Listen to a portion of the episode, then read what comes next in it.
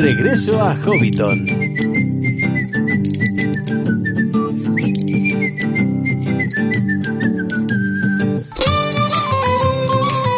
Saludos amigos hobbits y pueblos libres de la Tierra Media y bienvenidos a Regreso a Hobbiton, el podcast de la Sociedad Tolkien Española. Las mejores películas son aquellas en las que se nota mimo en la producción, en las que se nota cariño, que el director y los creadores están completamente implicados con el proyecto y para esto el diseño de producción es absolutamente primordial. Un buen diseño de producción, una creación de las cosas que las haga tangibles, que las haga reales, garantiza que la película, casi con toda seguridad, sea un éxito y que además perdure en el tiempo.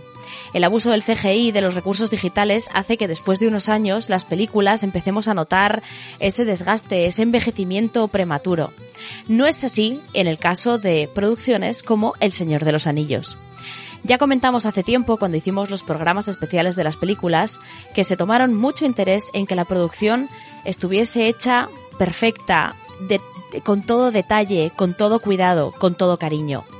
Pero hoy vamos a dedicar el programa por entero a esto.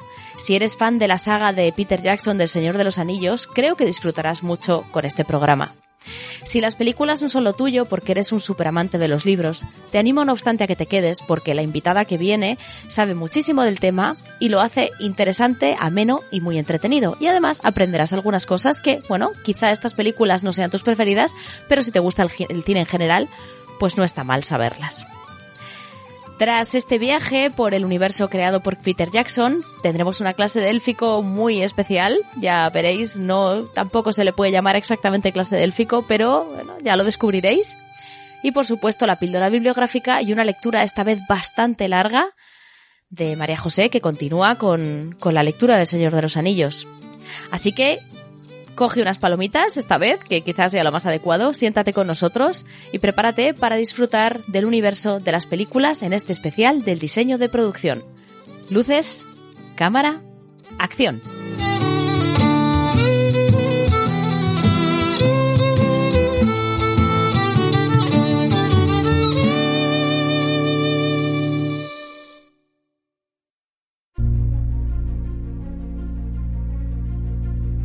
Comenzamos este programa de regreso a Hobbiton y tenemos una invitada muy especial porque es una persona que fue oyente en su día, nos conocimos en un evento que nada tiene que ver con la Tierra Media, aunque bueno, quizás sí, y, ahora está aquí con nosotros. Bienvenida, Nemi, ¿qué tal? Maego van, Enelia. bueno, qué bien que te hayas pasado por regreso a Hobbiton porque este es un tema que me apetece un montón.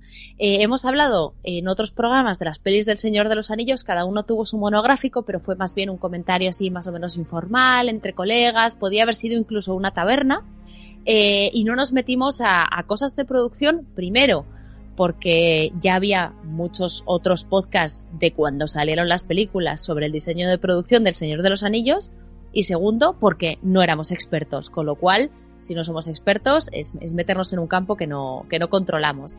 Pero cuando me enteré de que tú sí lo eras, pues me pareció una oportunidad buenísima para traerlo porque en Regreso a Hobbiton nunca se ha hablado de este tema.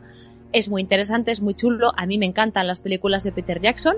Entonces me parecía que era una cosa que, debíamos abordar. Y, y me alegra que te hayas animado a hacerlo.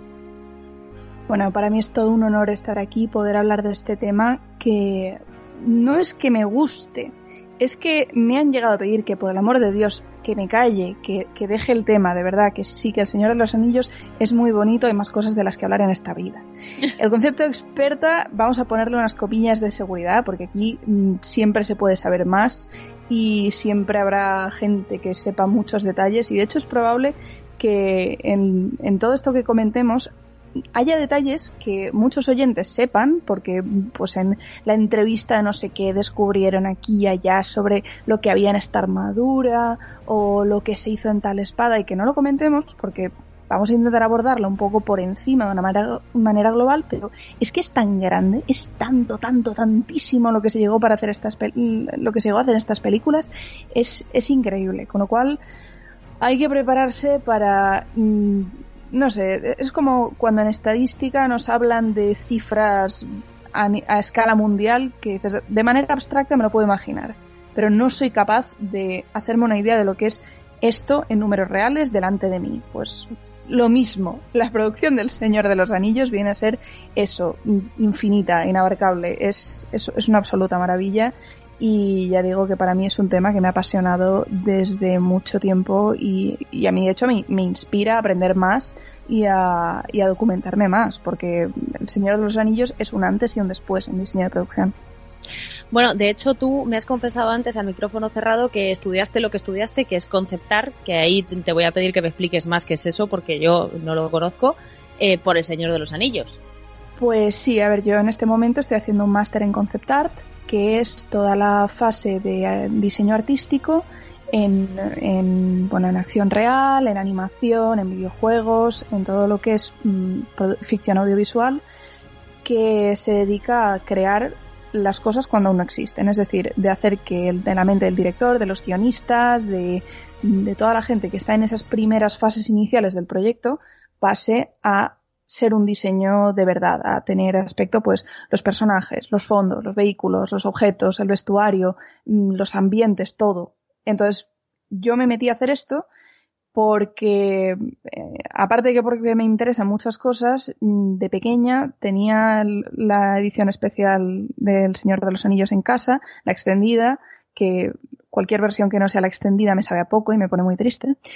Y los extras no sé cuántas veces los vi. Entonces, cuando estaban hablando de concept art sobre todo, mm, vi a Alan Lee y a John Howe en las entrevistas y sobre todo vi a Peter Jackson diciendo, es que yo había visto toda mi vida las ilustraciones de esta gente y me los quería traer a la película. Y me fui a Alan Lee y le dije, por favor, me has dibujado la parte de abajo de Isengard, quiero verla entera.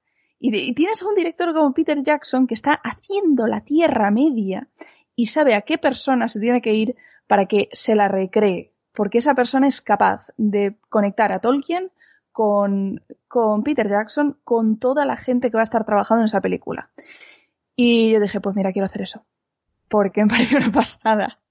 Y nada, merece, eh, personalmente creo que merece la pena mucho prestarle atención a todo lo que se llegó a hacer en estas películas, porque de verdad em, es, es, es, em, es como comentaba, un antes y un después si miramos un poco la historia del, del cine y de las series, eh, todo el, después del Señor de los Anillos, yo creo que se empezó a utilizar la frase como en el Señor de los Anillos, en el estilo del Señor de los Anillos. O sea, cosas como Juego de Tronos no creo que hubiesen podido existir en absoluto si no fuese por el Señor de los Anillos.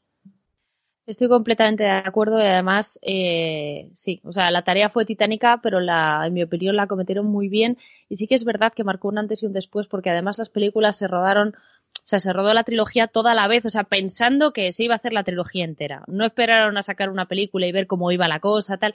Y, y eso era algo inaudito en ese momento y ahora pasa, ahora sin embargo pasa mucho. O sea, pasa que se rueda una temporada de una serie y ya se está casi grabando la segunda antes de estrenar la primera temporada. O sea, se, se apuesta por las cosas. Pero bueno, eh, antes de empezar, o sea, antes de meternos ya en las, en las tripas de diseño de producción, eh, deberíamos explicar un poco qué se entiende por diseño de producción. Tú ya lo has contado un poco por encima, pero ¿qué abarca todo esto de diseño de producción? A ver, lo que mm, yo estoy haciendo y que me estoy especializando, que es el concept art, es una fase del diseño de producción.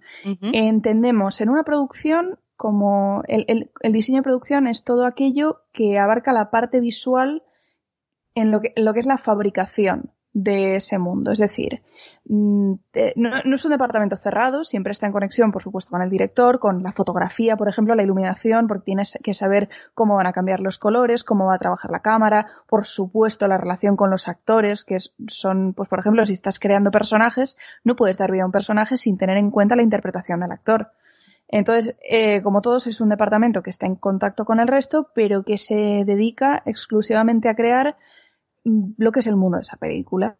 Es decir, em, ya sea acción real o sea animación, en diseño de producción se están trabajando, pues se crean los fondos, pero por supuesto primero se aboceta, se diseña, se pasa por un montón de fases en 2D, en 3D, se crean los fondos, se construyen a veces, se, mm, se, entramos aquí también en caracterización, en vestuario, en maquillaje, en pelucas, en todo el trabajo de convertir a un actor en un personaje.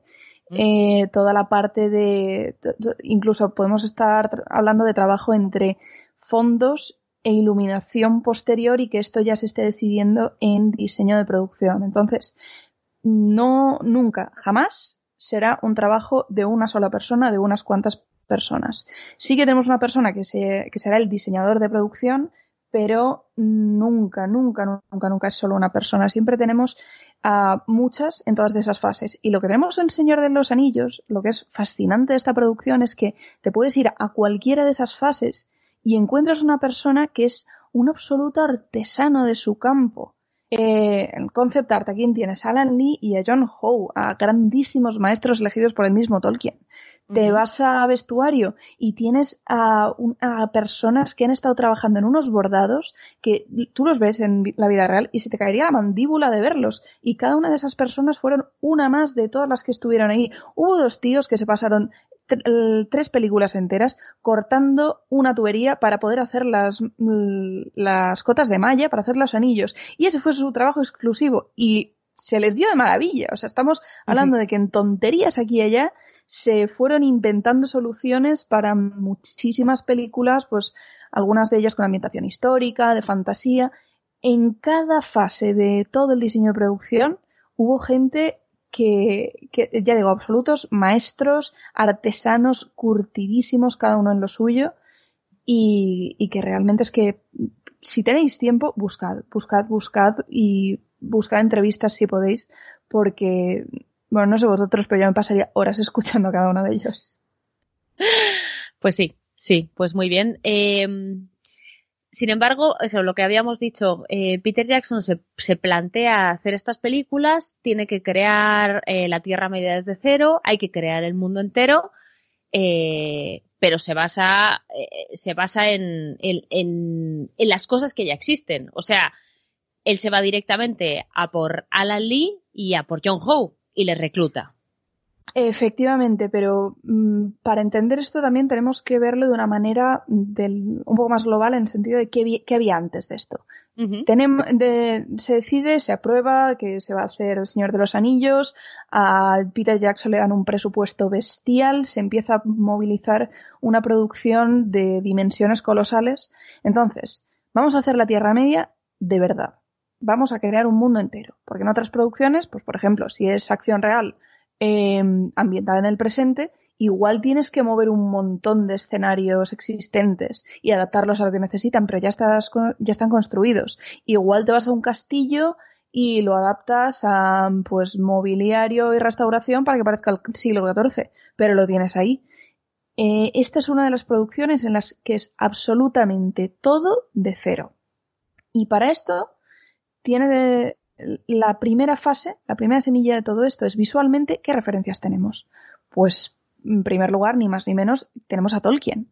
Porque el señor John Ronald Reuel Tolkien, muy humildemente, decía, no, yo, yo soy escritor, pero bueno, ilustrador, mm, bueno, sí, no está mal. Veis sus ilustraciones como muy pobres. Y luego las coges y dices, la madre que te parió además de escribir, dibujas así de bien, deja algo para los demás, hombre de Dios. Son una absoluta preciosidad, son una maravilla. Sus ilustraciones que hizo sobre todo para el Hobbit capturan muy bien la esencia y de, las historias, de, de, esos mundos que él tenía, que iba creando, a los que iba dando forma.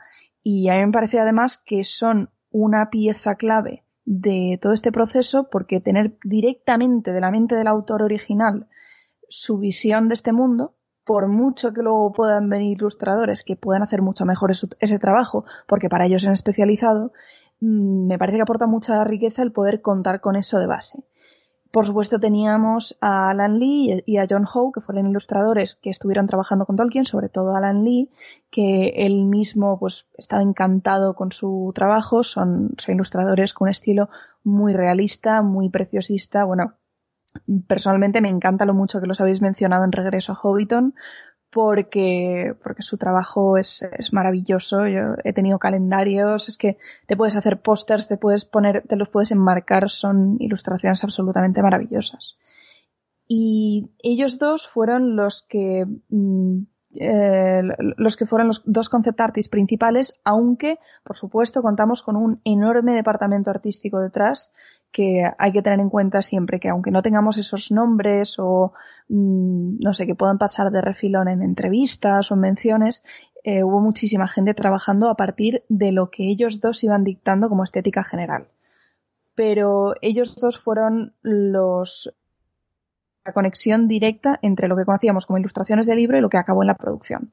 También había habido ilustraciones, pues por ejemplo las de Pauline Burns o Mary Fairburn, que eran en parte una referencia y, que pudieron funcionar parcialmente, pero la cosa es que, aparte de estas ilustraciones de ediciones, más allá de, bueno, pues las, las que podemos tener en otras ediciones que son más fantasiosas y más interpretación personal de los ilustradores, están mm, todo lo que había venido después en fantasía, eh, recalco, Señor de los Anillos antes y después. Tenemos que plantarnos eh, en el 99, esto no existe aún, y todo lo que tenemos de referencia anterior son cosas tipo dragones y mazmorras. O sea, las películas de animación que se habían hecho antes, que se habían hecho del Hobbit, que se habían intentado hacer del Señor de los Anillos, es una estética muy fantasía tópica. Lo que cuando alguien dice fantasía medieval, aparte de darme urticaria, porque la palabra medieval abarca un montón de cosas, es, eh, es lo que nos viene en la cabeza. Pues algo rollo, pues dragones y mazmorras, mucha armadura el principio del Renacimiento, mucha ropa, pues mucho jubón, mucha capa, pero de una manera muy genérica. Entonces, mm, cuando Peter Jackson empieza a dar forma a la película y empieza a centrarse en la parte visual, va a buscar a Alan Lee y a John Howe y le cuesta una locura. Estamos hablando de que para localizar a Alan Lee le envió un paquete a su casa, tenían su dirección, pero no tenía muy claro dónde era, se pusieron a rastrear la furgoneta que se lo llevaba, que lo mismo conseguían un concept artist, lo, lo mismo conseguían una orden de alejamiento. Pues sí. Y, cuando lo encontraron, fueron a rogarle, por favor, por favor, mm, tenemos este proyecto, va a seguir adelante, va a ser enorme, tenemos toda esta financiación, te queremos a ti. Y, personalmente menos mal que lo hicieron, porque realmente ves el, ves el arte de que tanto Alan Lee como John Howe, que fue un poco más localizable y un poco más civilizado todo, eh, ves lo que hicieron y es que sin ellos no hubiese sido lo mismo. Entonces, el enfoque de Peter Jackson, que tenemos que tener en cuenta al ver cómo se creó la Tierra Media, que hoy nos viene a la cabeza en cuanto alguien dice el Señor de los Anillos, el enfoque fue que estamos, mm, que estaban grabando historia real. Estaban grabando El Señor de los Anillos, tenían la suerte de grabar, pues, en Hobbiton. Lo que pasa es que tenían que construirlo. Pero eso era Hobbiton. Y si se iban a grabar a donde estaba Medusel, pues era el sitio donde, era, donde estaba Medusel y todo tenía que ser mm, parte de ese mundo hasta el último detalle. Están construyendo un mundo real y nada puede ser de producciones anteriores, nada puede ser reciclado, todo tiene que existir adrede para esto. Que ojo, no significa que saliese de la nada, porque como comentaremos ahora después, encontraremos muchísimas referencias de la historia real para que el público pudiese estar identificando algunas estéticas reales y que lo sintiese como parte de su historia, que al fin y al cabo era lo que pretendía Tolkien, el crear esa mitología para, para Gran Bretaña. Entonces, mm, volviendo a toda esta parte inicial, una de las primeras cosas que hicieron, por ejemplo, fue coger a Alan Lee y a John Howe, llevarlos a la zona que iba a ser Hobbiton, donde ya tenían, pues, eh, si nos viene a la cabeza ese escenario, imaginémoslo, es el escenario de las películas, la explanada con las colinas, Mm, imaginémoslo solo verde, que de hecho te animo a que los oyentes vayan buscando fotografías de antes y después, del proceso de rodaje. Todo esto, todo completamente verde, se los llevaron allí con sus, con sus cuadernos de dibujo y se, se pusieron a dibujar Hobbiton sobre eso. Y aquí fue la prueba definitiva de que sí, tenían la gente adecuada y a partir de ahí empezaron a construir.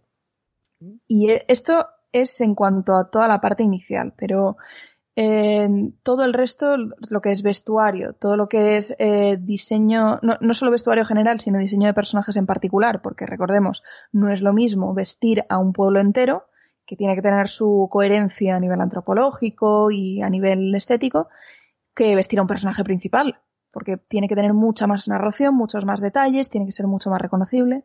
Pues en todo esto siempre había una fase de diseño que son dibujos y dibujos y dibujos y diseños y de 300 diseños para un bicho te quedas uno y de 25 para un vestuario, para un conjunto de un personaje te quedas otro también.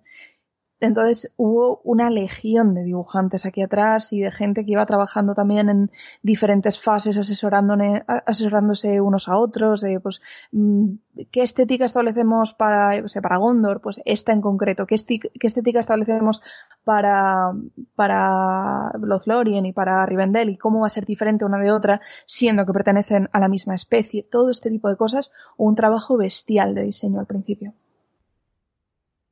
Me impresiona mucho porque, bueno, me impresiona y no, porque el caso es que luego lo que yo veo en pantalla eh, es que, fíjate, yo me di cuenta enseguida.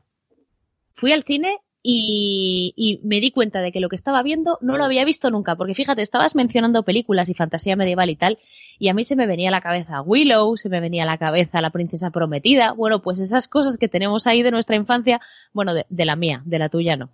Eh, no te creas, ¿eh? no te creas, porque la de veces que he visto yo la princesa prometida de pequeña no la sabe Pero, pero, pero, esa es, pero esa es eso es lo clásico, ¿no? O sea, te dicen fantasía medieval y yo, y yo pienso en eso.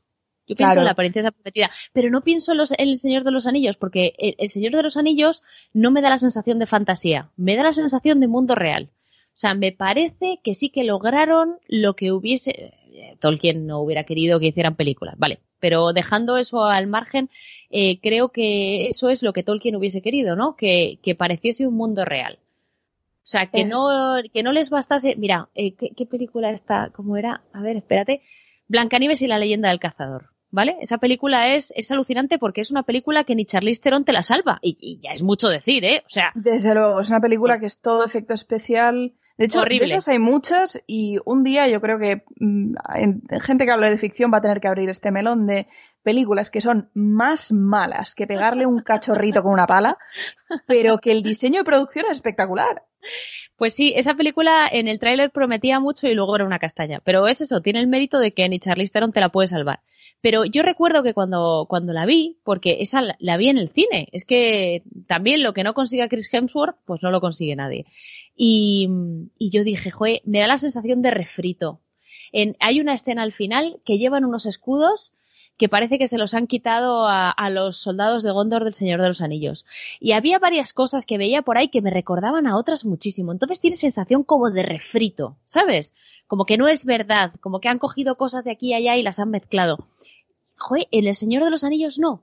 Tienes la sensación de que, es que, o sea, de que los vestidos que llevan en Rivendell eh, no los llevan en Lothlorien porque hay un clima diferente, joder. O sea, y, y, y, no son los mismos los que tejen en Lothlorien que los que tejen en Rivendell, ni las telas que tienen, es, es diferente, ¿no?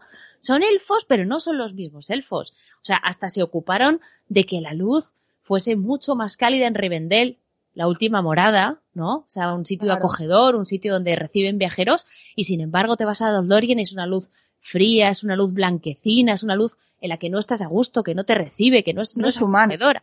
No es acogedora, es no es humana. Especie. Efectivamente, tienes la sensación de que están mucho más lejos de ti, son mucho más inaccesibles.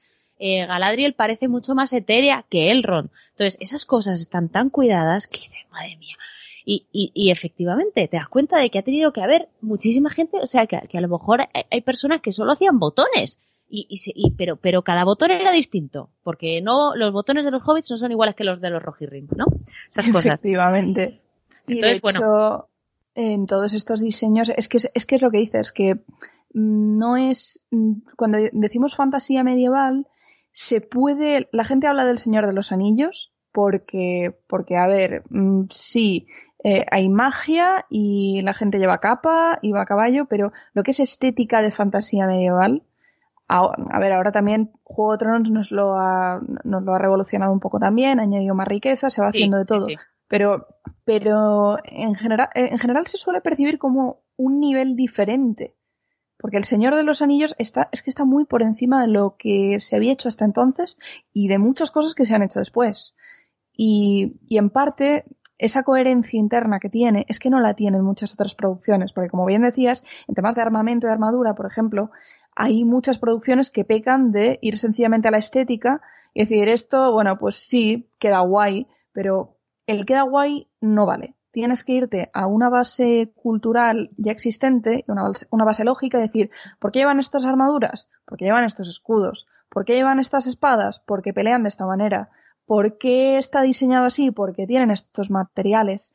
Esto no lo encuentras en todas estas producciones. Si alguien te viene con una armadura que parece de un torneo del siglo XV de alguien con tanto dinero que no sabía hacer con él, dices muy bonito, pero no me creo que sea una armadura de verdad. Te viene un Rohirrim con 15% mierda 85% mm, armadura y cuero y todo puesto en su sitio y unas tallas definidas que igual has hecho él con cuchillo sobre el cuero mientras estaba esperando, mientras iban a cabalgar, te lo crees perfectamente, porque es mucho más realista. Entonces, es esta sensación de estoy viendo un mundo real. Y a, mí es una diferencia que me gusta hacer, que es, ¿estamos viendo vestuarios, eh, vestuario o estamos viendo un disfraz? Estamos viendo ropa o un disfraz. Y aquí estamos viendo ropa. Y estamos viendo armas. Y estamos viendo armaduras. No son disfraces, no son props, no son. Mm, no, no, es falso. A ver, luego te cargas una pared y debajo es por spam, pero, pero son reales. Eso me pasa a mí eh, con los trajes que tengo para, las, para los eventos de la Sociedad Tolkien Española, que son trajes y cuando la gente me dice, ay, la gente magel, o sea, todos mis, mis amigos profanos de esto y me dicen, ay, tienes disfraces tal, digo, no, no, no, tengo trajes. Tengo otras cosas que son disfraces, pero esto es un traje, no es igual. Mi padre hizo exactamente lo mismo con su vestido de Obi-Wan, que le dicen, ¿te vas a disfrazar? Yo no me disfrazo. Yo me, he visto, me he visto de Obi-Wan, muy bien. Eh, aparte de, bueno, aparte de, de, John Howe, de Alan Lee y de un montón más de profesionales, eh, bueno, el propio Peter Jackson estaba muy involucrado también en, en el diseño de algunas cosas. Efectivamente, porque tenemos que tener en cuenta que el trabajo de un director es básicamente ser una mente colmena. Una mente que está en todos los departamentos, que sabe coordinarlos entre ellos, que sabe tomar todas las decisiones adecuadas y en este caso Mm, Peter Jackson es, bastante buen dibujante, la verdad. Es decir, no te va a hacer una ilustración como John Howe o no te va a coger y hacer un diseño detallado de la armadura de, mm, yo qué sé, de, Elrond mismo. Pero eh, tiene una muy buena capacidad de síntesis para hacer dibujos de storyboard, para hacer bocetos de lo que tiene en la cabeza, cosa que es imprescindible para poder trabajar bien entre el director y los concept artists, aparte del director y bueno, pues productores, mm, asistentes, gente que está en estas fases iniciales de proyecto. Entonces, en sus primeros bocetos mm, se empezaban a ver las siluetas, es decir, mm, en, en diseño de personajes, sobre todo, porque estas películas hicieron un trabajo bestial de diseño de personajes, tienes tres elementos principales. Em, a ver, igual estoy metiendo la pata hasta el fondo, pero es que de todas las cosas que está leyendo yo, de vestuario, de personajes, esto es lo que he sacado en claro. De, en diseño de personajes tú tienes tres cosas principales, que es la silueta, la textura y el color. Y Peter Jackson ayudó muchísimo a la hora de definir las siluetas, porque tú ves esos storyboards y en esas, en esa, esas alturas igual tenías unas cuantas ilustraciones de John Howe y de Alan Lee que te daban el papel para que te hicieras una idea, pero no existían esos personajes aún. Y ya empiezas a oler lo que va a ser un poco pues la esencia de Gandalf o de Aragorn, de Sam y de Frodo, cómo están interactuando. Entonces, esto es un buen punto de referencia y se ve cómo empieza a evolucionar para dar pues lo que, lo que más tarde será un trabajo detallado de diseño.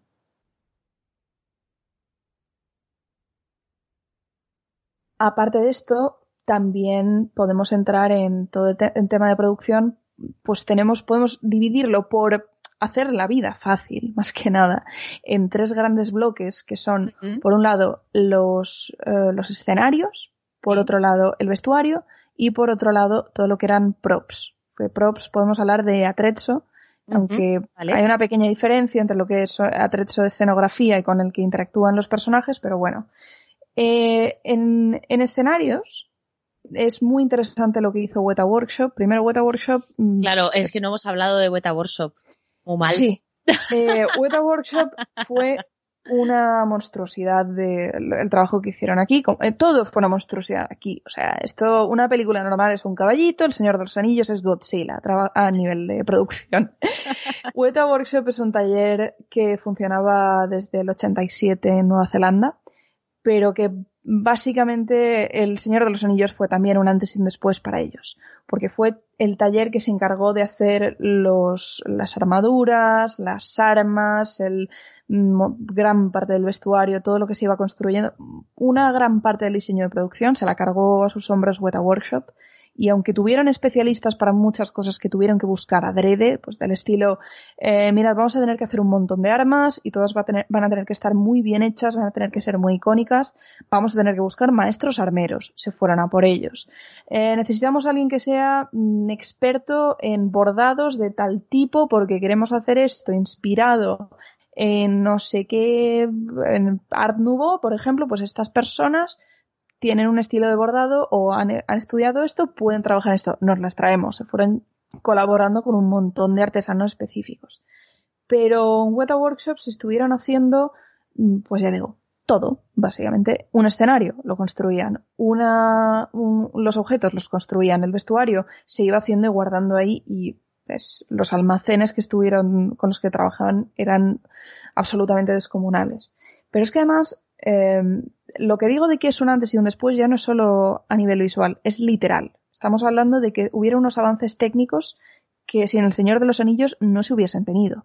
Una cosa que a mí me gusta muchísimo del trabajo de Weta Workshop, por ejemplo, son lo que llamaban mm, bigatures en inglés, que podríamos traducir como maxituras, porque son miniaturas, pero eh, se salen de toda escala aceptable como en lo que tenemos en concepto una miniatura, porque decimos, estoy pintando miniaturas, Warhammer, vale, pero estoy haciendo un escenario para las miniaturas y que te llena una mesa, no sé, una mesa de sótano como mucho, que sea grande, una mesa de billar. Las miniaturas, las maxituras que, hizo, que se hicieron en Weta Workshop eran salas enteras porque si tú estás trabajando con este nivel de detalle y necesitas planos aéreos de cuernavilla que no has podido rodar porque no puedes construirte cuernavilla como sí que puedes construirte Meduselt, por ejemplo, ¿Mm? te la tienes que hacer de cero. Y para poder conseguir ese detalle necesitas reconstruir em, la fortaleza entera pero a, una escala que tú dices, pues, no sé, sabría decirte igual 1.100 puede o 1.75 Vale, pero es que sigue siendo enorme. Tú te, pones a recrear todo eso y te llenas una habitación. Y así se fueron haciendo y haciendo y haciendo a diferentes escalas, porque según las tomas que se necesitasen cambiaba mucho la cosa, pero una, un nivel de miniaturas que acuñaron el término eh, maxitura porque es que no había otra. Porque eh, aquí, aquí, como aquello no se había hecho nada nunca. Y aparte de esto también, pues, eh, otra innovación que ya digo, a mí me gusta muchísimo fue el tema de las armaduras, las cotas de malla. Porque en muchísimas armaduras, en los Rohirrim y en, en los soldados de Gondor también vemos, llevan cotas de malla, que esto suele ser un problema a la hora de recrearlas en ficción. ¿Por qué en producciones? Pues las cotas de malla son pesadas de cojones. Muy, muy pesadas. Perdón, Sí, perdóname la expresión, pero es que son muy, muy pesadas. Entonces, mm, una armadura completa, a ver, también tenemos el mito de que las armaduras son mucho más pesadas de lo que son, pero no es lo mismo ponerte una armadura para un torneo durante unas horas que estar 14 horas de rodaje seguidas con una armadura encima. Entonces, a la intemperie, moviéndote, vuelve a empezar, corre por aquí, sube por allá. Efectivamente. Y hace la misma toma 15 veces y hace la misma carrerita y te tiene que salir bien la coreografía y ahora corres para aquí y ahora corres para allá. Entonces, de hecho, eh, hubo escenas en concreto como el abismo de Helm, que lo llamaban, hicieron un juego de palabras con Helm's Deep, que decían Hell's Deep, y lo convirtieron en el infierno de Helm, porque aquello fueron noches y noches y noches de rodaje, con agua encima, con, además de las armaduras, las prótesis de todos los Uruk-hai, bueno, aquello, una, una, locura absoluta. Entonces, eh, un actor no puede estar trabajando con esas cotas de malla básicamente el, el, agote, el agotamiento físico es demasiado, es excesivo y suele ser un problema y se tiene que buscar soluciones a esto. ¿Qué pasa? Que en cotas de malla te sueles encontrar mm, o ropa pintada como si fuera metal, que queda cutre de narices, como si fuera el traje de carnaval que se ha comprado tu cuñado el pesado 40 minutos antes de llegar a la fiesta, o directamente metal más ligero que da el pego, pero igual puede brillar demasiado. Entonces, ¿qué se le ocurrió a estas mentes brillantes? Coger una tubería de PVC de varios kilómetros al final del rodaje, porque estuvieron gastando kilómetros y kilómetros de PVC, pequeñita, calculemos pues como una moneda de 20 céntimos más o menos, y a cortarla. A cortar anillas y cortar y cortar y cortar y tuvieron a dos tíos cortando anillas durante todas las producciones y hicieron pues millones, millones de anillos con los que se estuvieron haciendo todas las cotas de malla que dieron el pego, que hacen un papel precioso, luego en temas de audio puedes añadir si en algún momento alguien las está moviendo. Otro tema era el mithril, por supuesto, eso ya es, Mm. es tema aparte porque no es exactamente eh, hierro ni bronce, no vas a hacer una cota de malla del mismo material. Pero todas estas que se hicieron para todos los extras o para todas las versiones de cada personaje, pues esto lo inventaron para Señor de los Anillos y se ha usado después.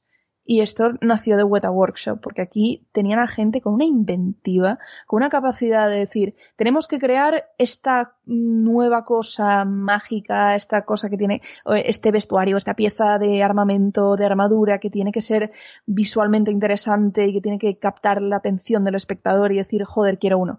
Y ellos dicen, vale, pues te he hecho estas 25 versiones eran gente eh, y son gente, porque Weta Workshop sigue teniendo muchísimo renombre, realmente increíble el trabajo que hicieron.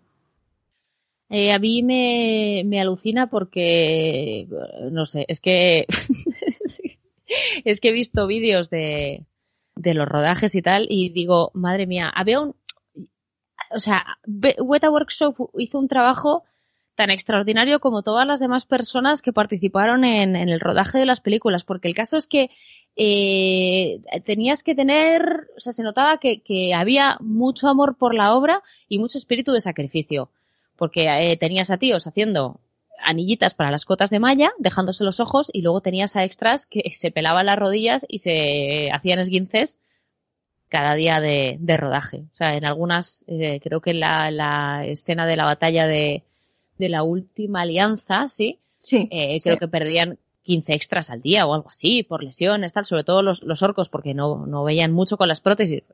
Que si me he dado Sí. con una piedra, que si me he caído, que si me he roto tal. Entonces, y, y luego lo- y los de Beta Workshop igual. Entonces al final lo que ves es que en todo el rodaje y en el diseño de producción muy especialmente ha habido como una, una capacidad de sacrificio, una dedicación, un amor por el Señor de los Anillos que digo, joder, a lo mejor no a todo el mundo le encantaba la obra, pero, pero parece que sí. O sea, Igual no lo que- tanto, pero yo creo que quien entraba salía de ahí amando el Señor de los Anillos. También igual cagándose en la madre que parió a la armadura que había visto 70 veces, pero Claro. desde luego el Señor de los Anillos es que, y a Tolkien y a todo el mundo que estaba dándole forma, eh, salían queriéndolo.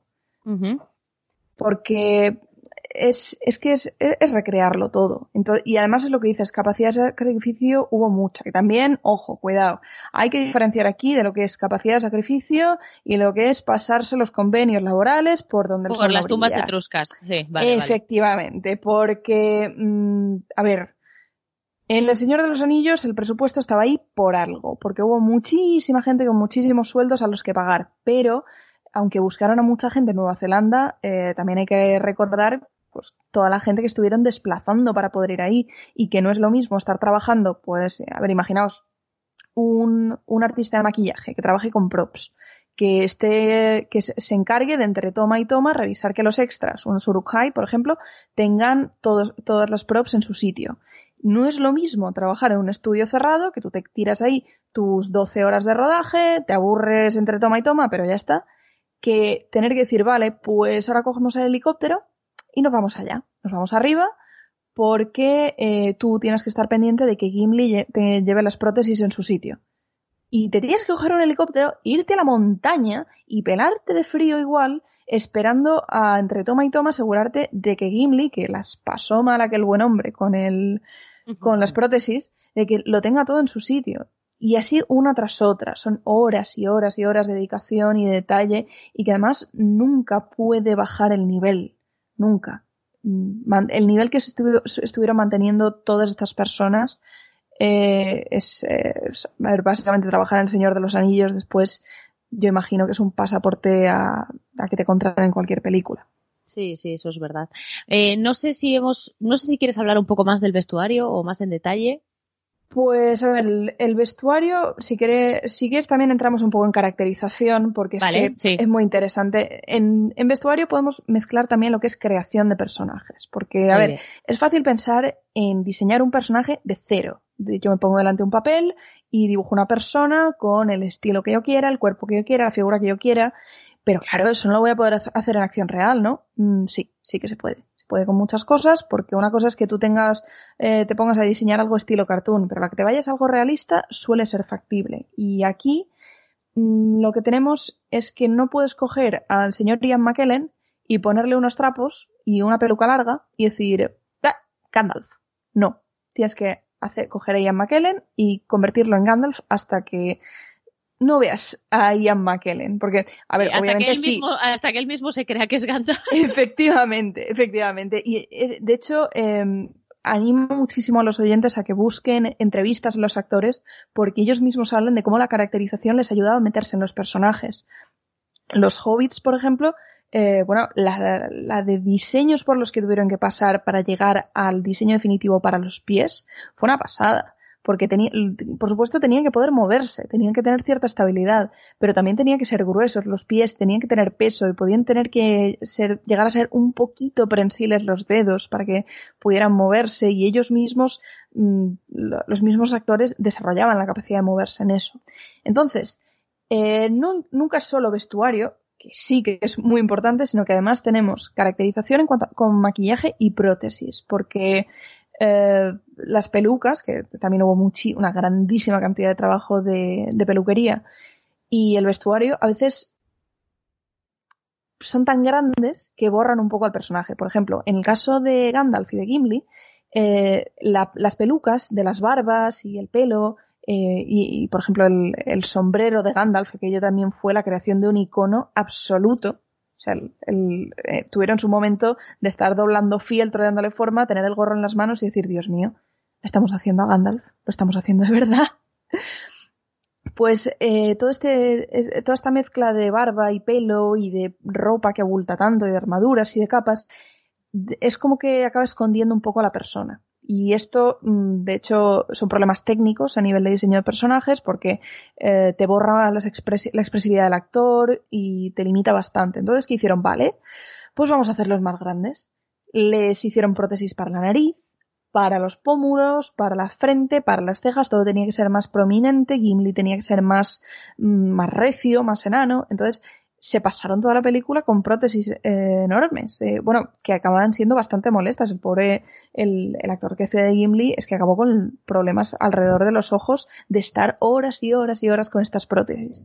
Y aún así, esto era la versión light, porque luego tenemos a las buenas gentes, a los extras que hicieron de Urujais, de orcos, uh -huh. de, de, bueno, de cualquier bicho raro que se nos apareciese por ahí, porque aquello era un un traje entero de látex. O sea, no de traje como si nos imagináramos de mm, subo una cremallera y estoy todo dentro, sino por piezas, todo el cuerpo cubierto de prótesis de látex, que tampoco duraban mucho y tenían que cundir y por eso se pasaban pues 12, 14 horas de rodaje de tener que estar con, en, fundados en esos trajes, con las armaduras encima, con las armas, corriendo, con escenas de acción muy intensas para que pudiesen cundir.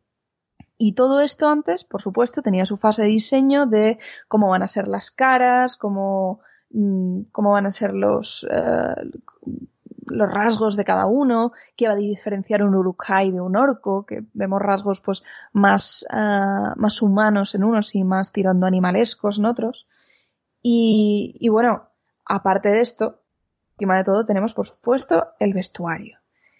Esto mmm, es otra monstruosidad. Voy a estar desgastando la palabra monstruosidad en este podcast. Cuando acabemos de grabar le voy a poner un altillo para no usarla más porque estoy abusando de ella. A ver, eh, sin contar las armaduras, si no me equivoco, es decir, piezas que sean pues eh, todo piezas metálicas, eh, las armaduras de los Uruk-hai, por ejemplo, y de los orcos y algunos en concreto, Estamos hablando de que se hicieron 19.000 vestidos.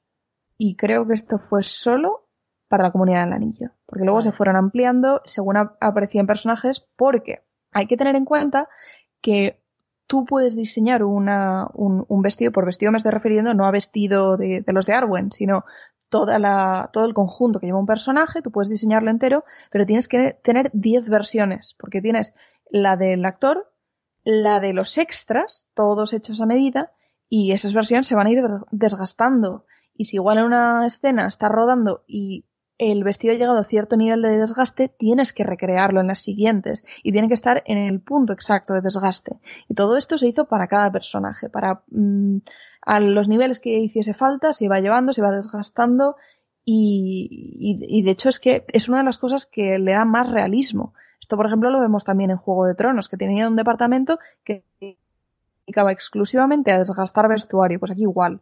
No bastaba con diseñar algo que encajara perfectamente pues en, el trasfondo cultural de este personaje y cómo vive y, y, porque al final el vestuario es el retrato de un personaje y de la vida que lleva, sino que además tienes que desgastarlo según cómo viva. Por ejemplo, eh, un desgaste que me, me parece muy curioso y muy inteligente como lo hicieron fue el de Saruman. Saruman no es Aragorn, no vive dando brincos por la montaña y va a estar lleno de roña, no va... En fin, es Saruman el blanco, bueno, después Saruman el, el, multicolor, pero cuando lo vemos va todo de blanco y, y va impoluto. Pero es un personaje tremendamente longevo y te tiene que dar esa impresión también.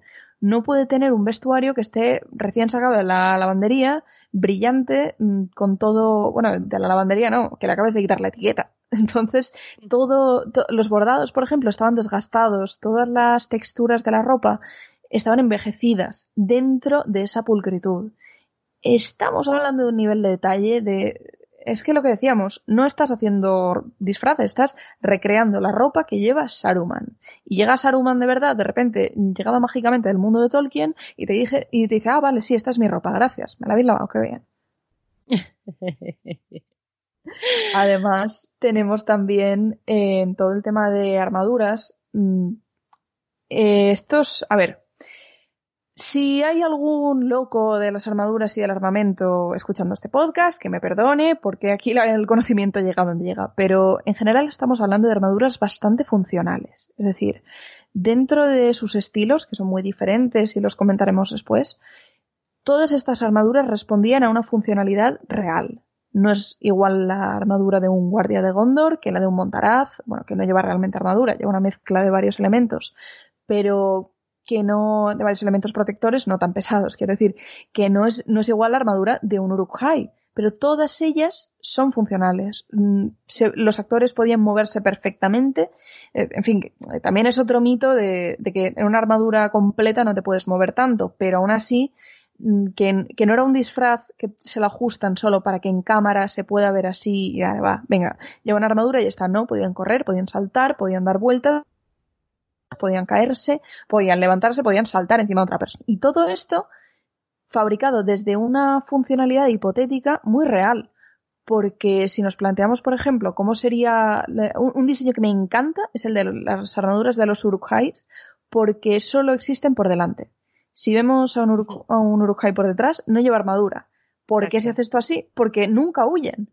Son una fuerza que no huiría. Claro, esto en la vida real no pasa porque no somos Urukais y por mucho que la gente haya sido imbécil a lo largo de la historia, nunca ha sido tan imbécil. Entonces, Esto no existiría, pero tiene que existir en la Tierra Media y tiene que existir para estas criaturas. Y el departamento de diseño fue tan inteligente como para llegar al punto de, decir, esto es lo que necesitan. Tienen que, eh, es lo que es coherente. Un Urujai no va a huir porque existe solo con el único propósito de guerrear. Y, y, no tiene, y no tiene sentido que vayan arma, eh, que lleven una armadura por atrás. Y efectivamente, o sea, lo, vi, lo veis en las películas y os podéis llegar a fijar, mm, no llevan armadura atrás. Y además eh, es una armadura que es muy, podemos distinguirla muy bien de la de los orcos, eh, muy bien, no tiene nada que ver, parece una fuerza militar como más potente, más uniformada, más hecha, más, eh, más organizada. Los orcos parece que cogen cualquier cosilla que encuentran por ahí, pero es que además está, está, o sea, está muy inteligentemente hecho para aprovechar eh, para, para, aprovechar eh, una cosa que pueden hacer los, los Uruk-hai y que no pueden hacer los humanos, que es rugir. Entonces, no les, ponen, no les ponen un casco que les tape la boca, que al final, o sea, quiero decir, también proteger la mandíbula es importante, pero no les ponen un casco que les tape la boca, no, lo que hacen es dejar la boca descubierta para que puedan rugir eh, y, y infundir, e infundir temor en sus, en sus enemigos, ¿no? Entonces, a mí, yo me, yo me fijé en eso, dije, joy, pues, y, y no, y no pensé, y no pensé cuando lo vi, jope, los de diseño de vestuario, qué listos han sido, ¿no? Que, que han dejado eso ahí al aire. No, yo pensé, joder, claro, Saruman ha dicho que las armaduras las hagan así claro. Tú dices, ha sido Saruman, ha sido estos. Esto si llegas a pensarlo, porque es normal, ya digo, mm, cuando tú ves esto en el cine, cuando tú ves una película y te pones a fijarte en estas cosas, uno, o el guion es muy malo, o dos, estás enfermo como yo. No recomiendo ninguno de los dos casos. Pero el, caso es que el vestuario es, em, el, vestuario, las armaduras, todo el diseño de producción, si está bien hecho, no tiene que llamarte la atención en concreto como para sacarte de la narración de la película. Siempre es una cosa que, a ver, mm, es un trabajo un poco sacrificado en el sentido de que no va a llamar tanto la atención, pero es que se asume que es así porque el buen diseño de producción no te está sacando para decir, ¡buah, qué chulo! Salvo algunos casos en concreto, como pues pongamos algunas cosas tipo algunas escenas de Harry Potter o el, el, mercado troll en Hellboy 2, por ejemplo, que te estás perdiendo en el entorno, porque la narración en ese momento te pide que hagas eso, como cuando llegamos a Rivendell, por ejemplo, en la Comunidad del Anillo. Te estás perdiendo en los diseños de la arquitectura, en la luz del ambiente, en los colores que hay, pero porque los personajes tienen, les tiene que estar pasando eso en ese momento. Si no es por eso, no, no tiene sentido que te estés fijando mucho en el vestuario. Es más, eh, te tiene que parecer coherente que esa persona lleve eso, todo esto de una manera muy mm, subliminal. Porque ya, digo, si esto es tu primera idea, oh, sí, efectivamente, mm, qué bien le queda este abrigo a este personaje, me cuadra mucho porque tal. Eh, vaya mierda de guion. Porque si, si no estás fijándote en nada más.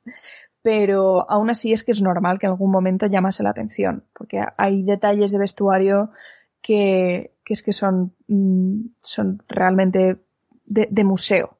O sea, de cogerlos y ponerlos en un museo como historia del vestuario. Recuerdo, por ejemplo, el, el, el vestido que lleva Arwen en la coronación de Aragorn, con toda esa pieza metálica en la cabeza, en forma de mariposa, que está además diseñada para resaltar las orejas de elfo, que nos está llevando a la diferencia, que sea un elfo, sea una, eh, sea una elfa, sea un humano. Eh, es que es, es, mágico, es una maravilla y te tiene que cautivar y, y, es normal que te acabe cautivando en algunos momentos. Te iba a preguntar, ya que estamos aquí hablando de esto, ¿cuál es, cuál es tu traje favorito? Ah, qué difícil, ¿eh? No sabías que en Regreso a Hobbiton preguntábamos cosas tan difíciles, ¿verdad? No, esto no lo sabía. si me pasas un examen de Sindarin, que lo llevo fatal igual.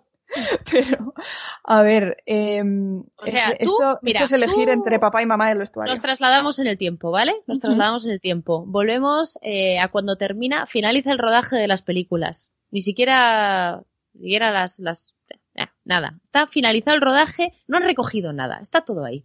Y de repente llega Peter Jackson y te dice, Nemi, querida, coge un traje el que tú quieras y llévatelo a tu casa para ti.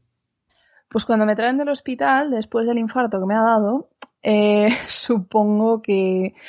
A ver, si fuera para mí, mm, en fin, o para ponerlo en tu casa, da igual. Sí, porque es otra, ya sabemos el hándicap de, de, Tolkien, que las señoras que tiene que están muy contadas pero a mí me parece que a nivel de vestuario y de creación de personaje me fascina eh, Gandalf, Gandalf el gris.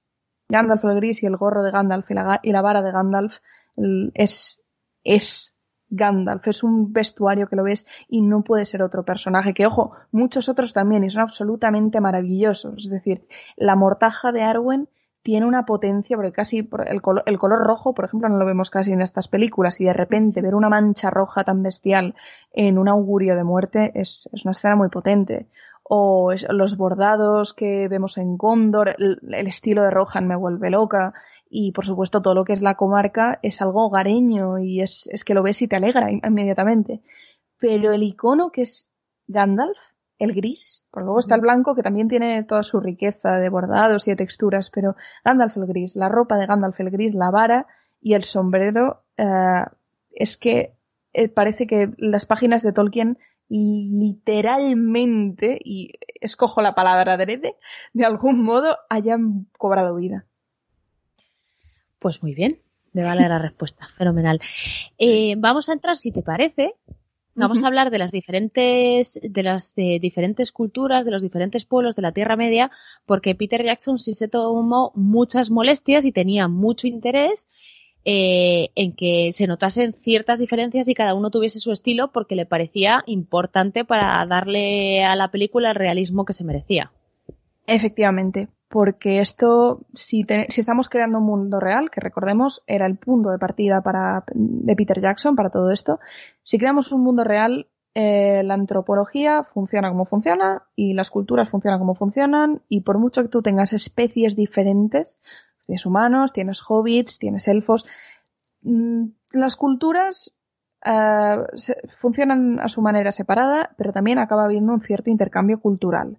Y de hecho, al final eh, creo que es algo que tiene bastante importancia porque era uno de los mensajes de Tolkien, el hecho de que uniéndose gente de diferentes trasfondos, de diferentes orígenes, por una misma causa, por un mismo bien, conseguían algo que solos no hubiesen conseguido. Entonces, el encontrar ese pequeño intercambio cultural en algunos puntos acaba siendo muy interesante.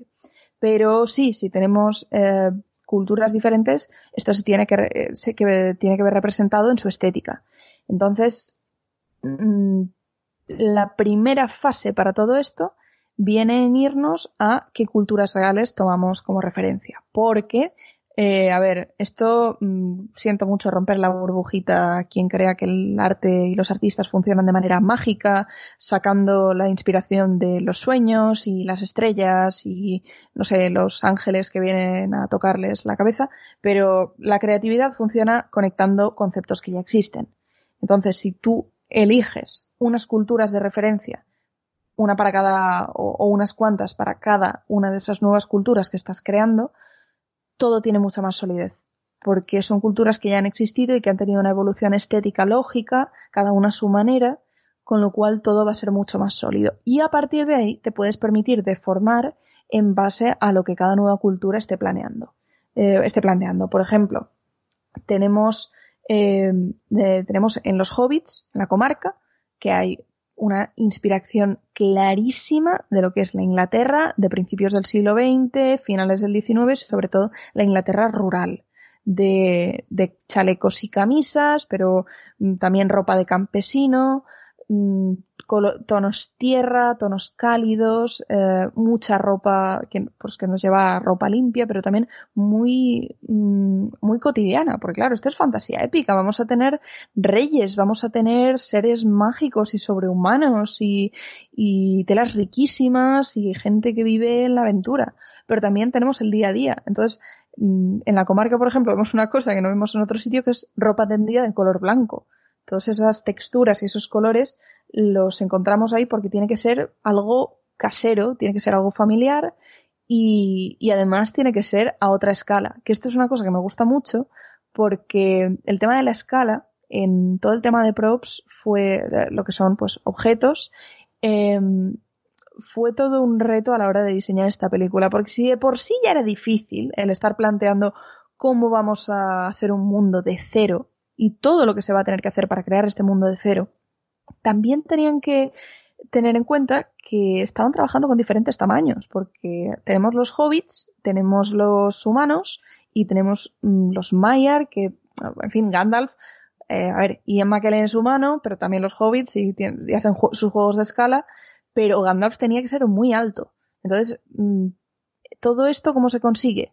Con, con, varios, con varias cosas usadas en su justa medida, porque para la recreación de este mundo que no existe tenemos CGI, tenemos prótesis, tenemos juegos de escala y tenemos juegos de, mm, de, usar miniaturas, bueno, estas maxituras, tenemos eh, mezclas de todos estos elementos para poder, poder conseguir el objetivo necesario con los medios más prácticos posibles. Iba a decir económicos, pero realmente no, porque el presupuesto de esta película, estas películas es que fueron una locura. Pero dentro de todo esto hay muchísima inventiva y muchísima capacidad de conseguir la mejor solución para cada cosa. Entonces, ¿por qué saco esto con Hobbiton, con, con la comarca, con los hobbits? Porque todo lo que tenga que ver ahí tiene que ser al tamaño de los hobbits pero tiene que estar hecho también a escala grande, a escala humana. Y para que luego tener personajes como puede ser Gandalf y que frente a él resulte pequeño. Y a veces incluso jugar con la perspectiva para que eso en cámara parezca que es tamaño hobbit, pero que es demasiado pequeño para, para un humano. Bueno, Mayer, nos entendemos, es un humano muy alto. Entonces, eh, esto fue un trabajo que estuvo muy presente aquí, pero aún así todo el tema de la escala eh, se llevó a, en los props durante muchísimas fases, como puede ser algo tan importante como el anillo, el anillo de Sauron. El anillo único que, por supuesto, se hicieron varias copias, porque todo lo que vemos en la película hay copias, copias y copias Pequeñitas, de todo. grandes, Efectivamente. sí, sí. Las armas teníamos eh, versión pesada, para poder verla en cámara con todos sus detalles y con todas sus texturas y sus brillos. Versión más ligera para luchar, porque, a ver, tiene que tener su peso, pero eh, tampoco queremos que nadie salga rebanado de ahí, porque los extras son muy majos y aguantan mucho, pero la decapitación, mm, mal. Entonces, eh, pues tenían sus versiones de combate, sus 15 versiones por si se perdía alguna, y en el anillo en cuestión, aparte de tener sus versiones más pequeñas y las que tenían que llevar los actores, hubo una versión monstruosa del anillo, que de verdad buscad fotos porque es curiosísimo, es un anillo del tamaño de pues, una rueda casi, bestial, que estaba hecho para, para primeros planos, para esos planos del anillo tan escalofriantes, cuando empezamos a ver eh, que susurra la nieve. Exacto, exacto. Para conseguir esa presencia, no es que tuvieran una cámara con un foco enorme y la cercaran al anillito que estaba ahí tranquilamente en la nieve, sino es que se llevaron una puñetera rueda de camión dorada y empezaron, y bueno, y, to y tomaron todos los planos que hiciese falta de aquel anillo enorme. Pondremos fotos, pondremos sí. fotos en Twitter para que lo vean de todas formas porque es, es muy impresionante. Realmente lo es volviendo un poco a esta estética, pues mm, frente a la frente a, esa cotidianidad y esa, esa, sensación de familiaridad de la campiña inglesa, que al final es lo que sabemos todos que Tolkien se inspiró para diseñarlo, nos podemos ir, por ejemplo, al mundo de ya no de los humanos, sino de los elfos, que es el primer sitio al que llegan los hobbits, siguiendo un poco el viaje de Frodo y de Sam.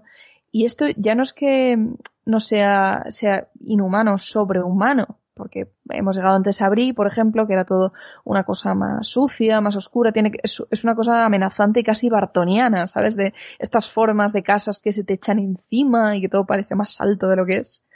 Pues en, en, las, en las tierras de los elfos, en Rivendell y en Lothlorien, eh, es un tipo de cultura completamente diferente. El enfoque que se le dio a mí me parece muy, muy interesante y, bastante inteligente el planteamiento, que era crear una cultura eterna, increíblemente longeva, que había llegado a un punto que había dejado de evolucionar. Y esto me parece curioso porque, eh, a ver, nosotros como especie, los Homo sapiens sapiens, llevamos muchas culturas diferentes en muchos, en muchos eh, milenios de existencia, pero mmm, no tenemos el mismo, no, tenemos la misma vida de los elfos. Entonces, el planteamiento es diferente. Es cómo evoluciona una cultura cuando sus miembros no se reproducen tanto como la nuestra, o sea, no es de vienen generaciones para sustitu sustituir a las anteriores, sino que viven eternamente. ¿Cómo evoluciona y, y cuál es la estética de alguien que vive eternamente?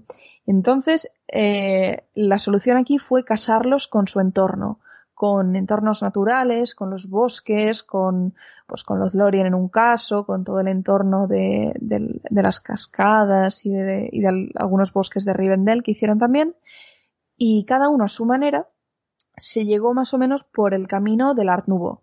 Art Nouveau es el, eh, también se le llama modernismo, es un estilo de principios del siglo XX que utiliza formas muy sinuosas, vegetales, orgánicas y eh, en general es algo que estéticamente gusta a la gente. A casi todo el mundo que lo ve, estéticamente resulta agradable y en, algunas, en algunos casos, cuando no es demasiado recargado, que también hay muchas variantes, da una sensación de perfección. De, podemos encontrarlo a veces también en el gótico, en estos arcos ojivales, en los que dices, hay unas nervaduras que están imitando un árbol, pero a la vez es todo perfectamente simétrico. Entonces, estás casando la perfección mmm, artificial, por así decirlo, con el equilibrio natural. Y esto es perfecto para los elfos. Y es que funciona, funciona maravillosamente. Tienes, eh, puedes mirar cualquier rincón que aparezca de Rivendell y es todo detalladísimo, tiene unas tallas preciosas en madera, en piedra. Eh, además está perfectamente intercalado con la, con la, naturaleza, porque tienes árboles que te están creciendo. Mm, no, no sabes si el edificio se ha construido alrededor o de repente eh, el árbol ha crecido en medio y lo han adaptado. Está todo perfectamente en, eh, viven en simbiosis prácticamente, tanto ellos como, como la, las construcciones que han creado. Y esto, de hecho, no se había visto antes, porque lo que son los hobbits, por ejemplo, con sus chalecos, toda esta versión más, más cotidiana y más humana, mm. eh, sí que se había visto, por ejemplo, en las películas de animación, pero yo recuerdo un cómic que tenía de pequeña, por ejemplo, del Hobbit, que el Rivendell era básicamente una, un gran salón vikingo. No tenía nada que ver. Entonces, esta estética fue todo, fue toda una novedad que planteó la película y que se ha copiado hasta el aburrimiento después. O sea, el, el, la producción del Señor de los, de los, Anillos cogió a los elfos, cogió al Art Nouveau, les dio la manita, los declaró en matrimonio hasta que la ficción se aburriese, básicamente. y de, hecho se repescó en el Hobbit y muy bien que funcionó. Y la cosa es... No, no me había dado cuenta de lo del Art Nouveau. Y fíjate que me encanta, a Erendis también le gusta mucho y no había, no lo había relacionado. Pero, pero es verdad que, que el diseño de, de la ciudad elfa del Señor de los Anillos se ha copiado después en muchísimas películas y muchísimas series. Pero eh, le, le, pasó lo mismo a Tolkien con los propios elfos. Los elfos que había antes de Tolkien eran antes otra eran cosa. hadas.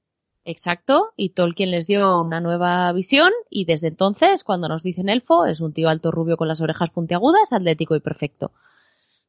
Y bueno, excepto para J.K. Rowling que dijo, no, no, no, no, yo me quedo con, yo me quedo con, con los elfos pequeñitos. Pero vamos, todos los demás, a, a, rebufa de, a rebufo de esos elfos. Y fíjate, es verdad que con el diseño de producción de los elfos del Señor de los Anillos ha pasado exactamente igual.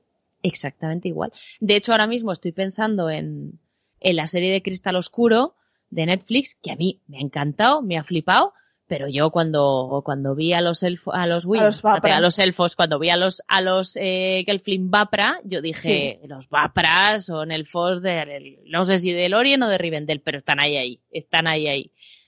Efectivamente, total, el, el, el, diseño saca de ahí porque realmente lo que han hecho es construir una idea abstracta. Ya no es solo elfo Art Nouveau, que sí, sino raza perfecta eh, en la cúspide del resto, sea justificado, ¿no? Porque sí. me, me, gusta mucho el nivel, el mensaje de Cristal Oscuro, pero si están por encima del resto y su, y su apariencia es de que son perfectos, nos vamos a ir a este estilo, al Art Nouveau, a estas líneas sinuosas, a unas a mucho cristal eh, marcado por estas curvas de madera y de piedra y que todo esté muy pulido, que sea muy brillante. Sí. Efectivamente. Y simetría orgánica también, porque Exacto. no es que sea un mandala. Adorno, no, no, claro, efectivamente, simetría orgánica. Está muy bien definido.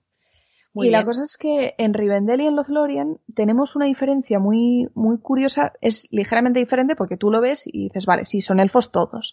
Pero, como bien comentabas al principio, hay una diferencia en la sensación que te da. Porque cuando en las películas llegamos a Lorien, no es tan acogedor como Rivendell. Y, y, los personajes lo acaban de pasar muy mal y es fácil que cualquier sitio donde hubiesen manos amigas pues resultase acogedor, pero Rivendell, para empezar la luz, por supuesto, es mucho más cálida. Parece que esté atardeciendo siempre, pero aparte los colores son más naturales, son todo verdes, marrones, caobas, son los colores de la naturaleza con la que mmm, los elfos parece que viven tanto en, en, bueno, en simbiosis no, pero sí en armonía. Y, y son todo unas texturas muy suaves, es todo muy acogedor, porque también se partió la idea de que Bilbo lo veía como, pues lo que decías, el último hogar, es el sitio donde tú querrías ir a jubilarte. No venidor, jubilaos en Rivendell, porque no hay nada más acogedor en este mundo. y por otro lado tenemos a Lorien, que es que tiene ese factor inhumano, porque es, es una belleza, pero es, es la belleza, exacto, de la fascinación de lo sobrehumano. No es un sitio donde tú te vayas a sentir acogido y digas primero qué maravilloso que es esto y después te sientas en casa. Es qué maravilloso es esto, no toques, como en un museo. Es todo mmm, todos son luces frías, todo es brillante, son como, parece que todo está hecho de cristal, bueno, no todo, pero la idea que da de que todo brilla está como flotando entre los árboles, que esa es otra, los edificios están, mm, no es como Rivendell que está como más integrado en el paisaje, sino que todo, al, estar construido en los árboles, flota, tiene una sensación más de ingravidez y, y ayuda a reforzar esta idea de no es tan acogedor y, está, y es sobrehumano, literalmente, están por encima de los demás. Entonces, con este juego de color tenemos más o menos las mismas siluetas, pero cambiando el color nos cambia completamente la, la sensación que nos está dando cada entorno. Y así como tenemos Art Nouveau en los elfos, eh, por otro lado tenemos el Art Deco, que aunque es relativamente parecido y a veces se confunden, Mm, y que yo he tenido broncas, por cuáles cada uno, eh, tenemos el Art Deco en los enanos. Entonces, diferencias. ¿Qué digas? Sí. el, el Art Deco vino después del Art Nouveau, tiene formas más rígidas, muchos más ángulos, o sea, donde aquí antes teníamos muchas curvas, tiene muchos ángulos, también de una manera muy ordenada, con mucha simetría, con muchas líneas, podemos encontrar muchas líneas paralelas, a ver, por daros una imagen mental rápida, si pensáis en las decoraciones tipo años 20, Gran Gatsby, líneas doradas, em, todo este, toda esta estética que se va más allá de lo natural, pues esto es el Art Deco. Y los enanos, por supuesto, no te van a montar una fiesta del Gran Gatsby en Moria, pero sí que van a partir de estas líneas. ¿Por qué? Porque su, el enfoque que se les da es que son rígidos, que son sólidos. Todos ellos, de hecho, si nos fijamos en los diseños de los enanos, muchos de ellos parten de formas, pues, mm, es que no hay una sola curva, son la antítesis de los elfos en muchos casos y, de hecho, esto mm, corresponde con los personajes que se nos presentan, porque tú puedes no saber nada del Señor de los Anillos, pero en cuanto ves a Legolas y a Gimli interactuar, dices, vale, estos dos son el día y la noche. Y su estética también lo tiene que ser y la estética de los elfos y de los enanos en conjunto como cultura también lo tiene que ser.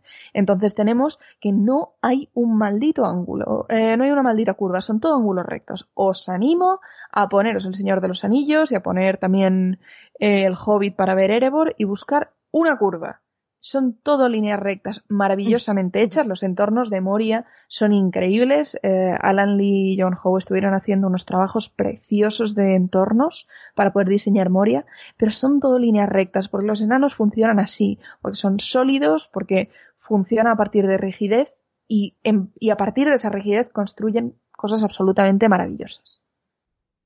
Lo que pasa es que, por supuesto, pues en Moria la vemos infestada de orcos. Entonces, es una degradación, pero aún así aquí entra esta riqueza del diseño de producción que consiste en no darte solo una idea aislada en el tiempo, sino su evolución. Primero existió Moria, Moria la invadieron y a partir de aquí, pues, se convierte básicamente en, una, en un nido de cucarachas.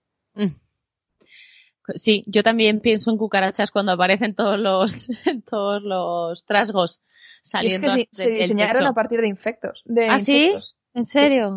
Sí, sí, sí, tal cual. Pero vamos, me, me, encaja completamente porque te juro que lo vi y dije, pues, cucarachas. Totalmente, pero bueno. Muy bien. Pero bueno, para eso están también. Hay que saber qué reacción quieres despertar en el público. En este caso tenía que ser de, aparte de amenaza, de asco. Tiene que ser una plaga que ha invadido Moria. Pues por eso esos trasgos los haces a partir de cucarachas y. Vamos a pasar ahora a un pueblo que yo no sé si a todo el mundo le pasó igual, pero o sea, Gondor no está, no está mal, ¿vale? Pero Rohan tiene como, como dice, como diría ahora mi prima de 24 años, tiene más rollo. Sí.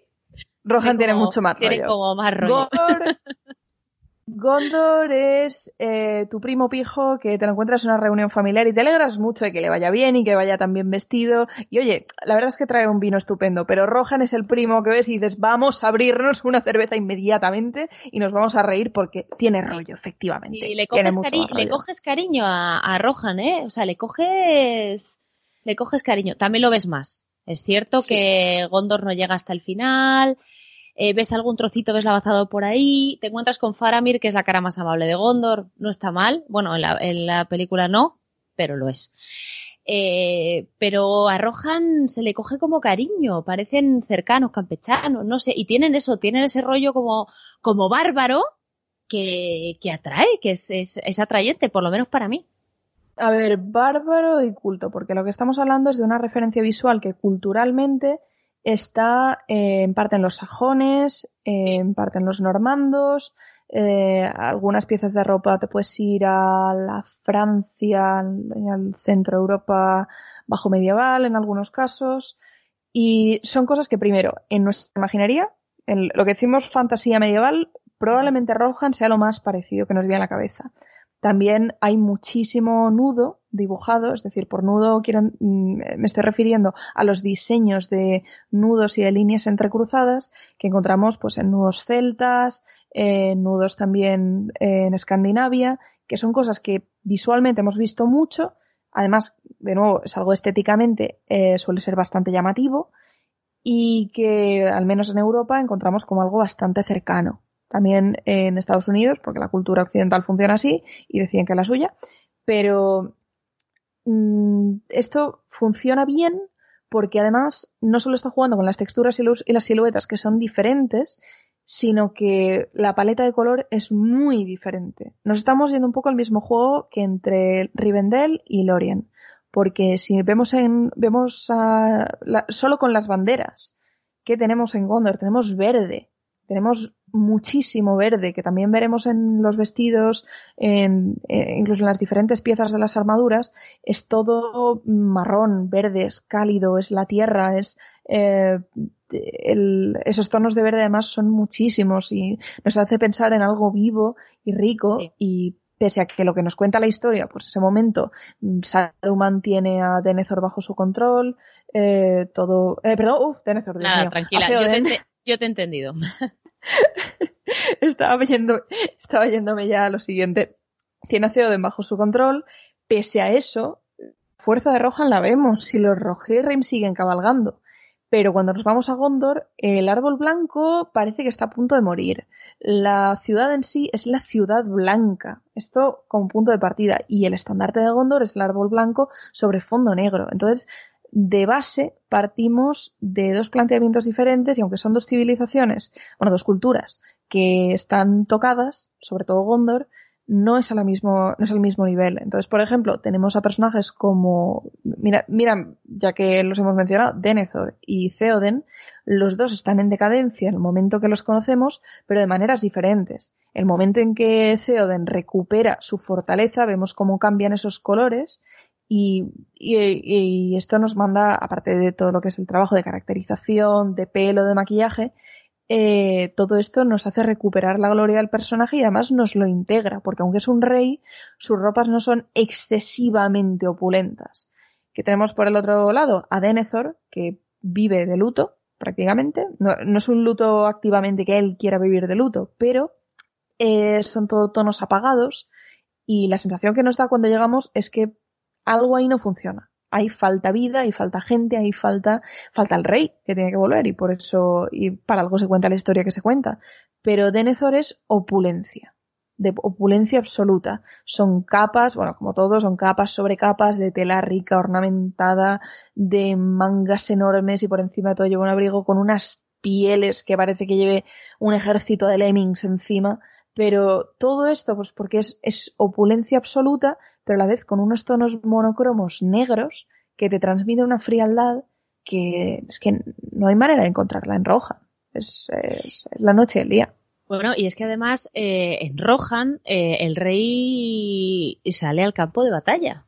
Eso además. El rey, el rey, lucha, entonces la ropa del rey no puede ser como la ropa de Denethor, porque Denethor no sale a luchar. Que de hecho en algún momento sí que lleva una espada, lleva un algo, sí que tiene parte de armadura, pero que no la va a usar nunca. De hecho, se diseñó como algo más ceremonial que otra cosa, porque tenía que quedar claro que ese personaje jamás iba a entrar en batalla. Y esa diferencia se percibe mucho.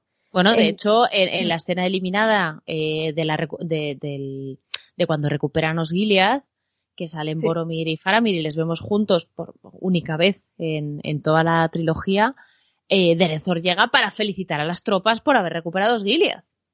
Claro. No lleva, ni una pieza de armadura, porque ese señor estaba en su casa. el rey de Rohan. Es, claro, el rey de Rohan es diferente, pero es que, eh, es que les pasa un poco, incluso más exagerado, como a los elfos de, de, de Rivendell y los elfos de Lorien. Son la misma raza, pero no son la misma cultura. Exactamente. Culturalmente son diferentes. Mm. Y, en, y además Rohan nos, nos da la oportunidad de ver a un personaje femenino. Cuidado, uno, gracias, milagro.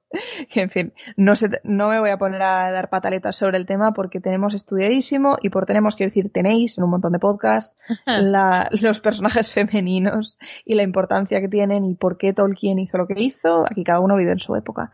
Pero el caso es que aquí aparece Eowyn en las dos torres y se empiezan a crear una cantidad de vestidos para ella que son muy interesantes a nivel de icono. Porque por un lado estaba, están pues los de Arwen y los de Galadriel, que eh, tienen cada una su simbología y cada una su propia historia. Galadriel, por ejemplo, es la quinta esencia de un elfo. La idea absoluta de elfo, idea platónica de elfo, es Galadriel.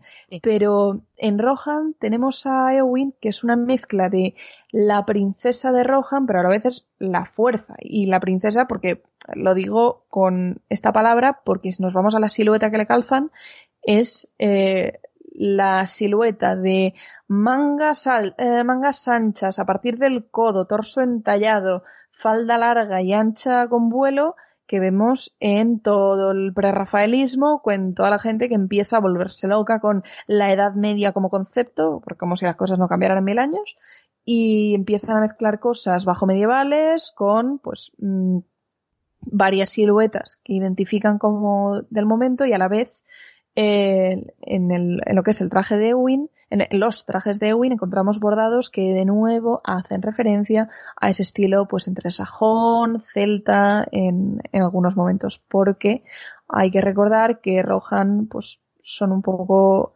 eh, se iban muy cerca de esa mitología que Tolkien quería para Gran Bretaña.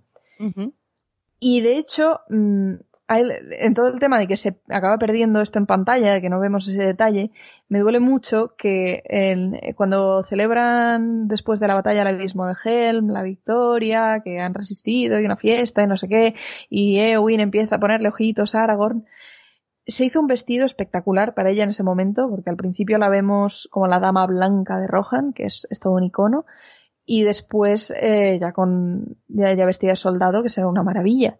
Pero es que en este momento se hizo un vestido absolutamente espectacular, con unos bordados increíbles, y Peter Jackson dijo, ¿sabéis qué vamos a hacer? Vamos a hacer un primer plano. Y el vestido, ¿qué vestido?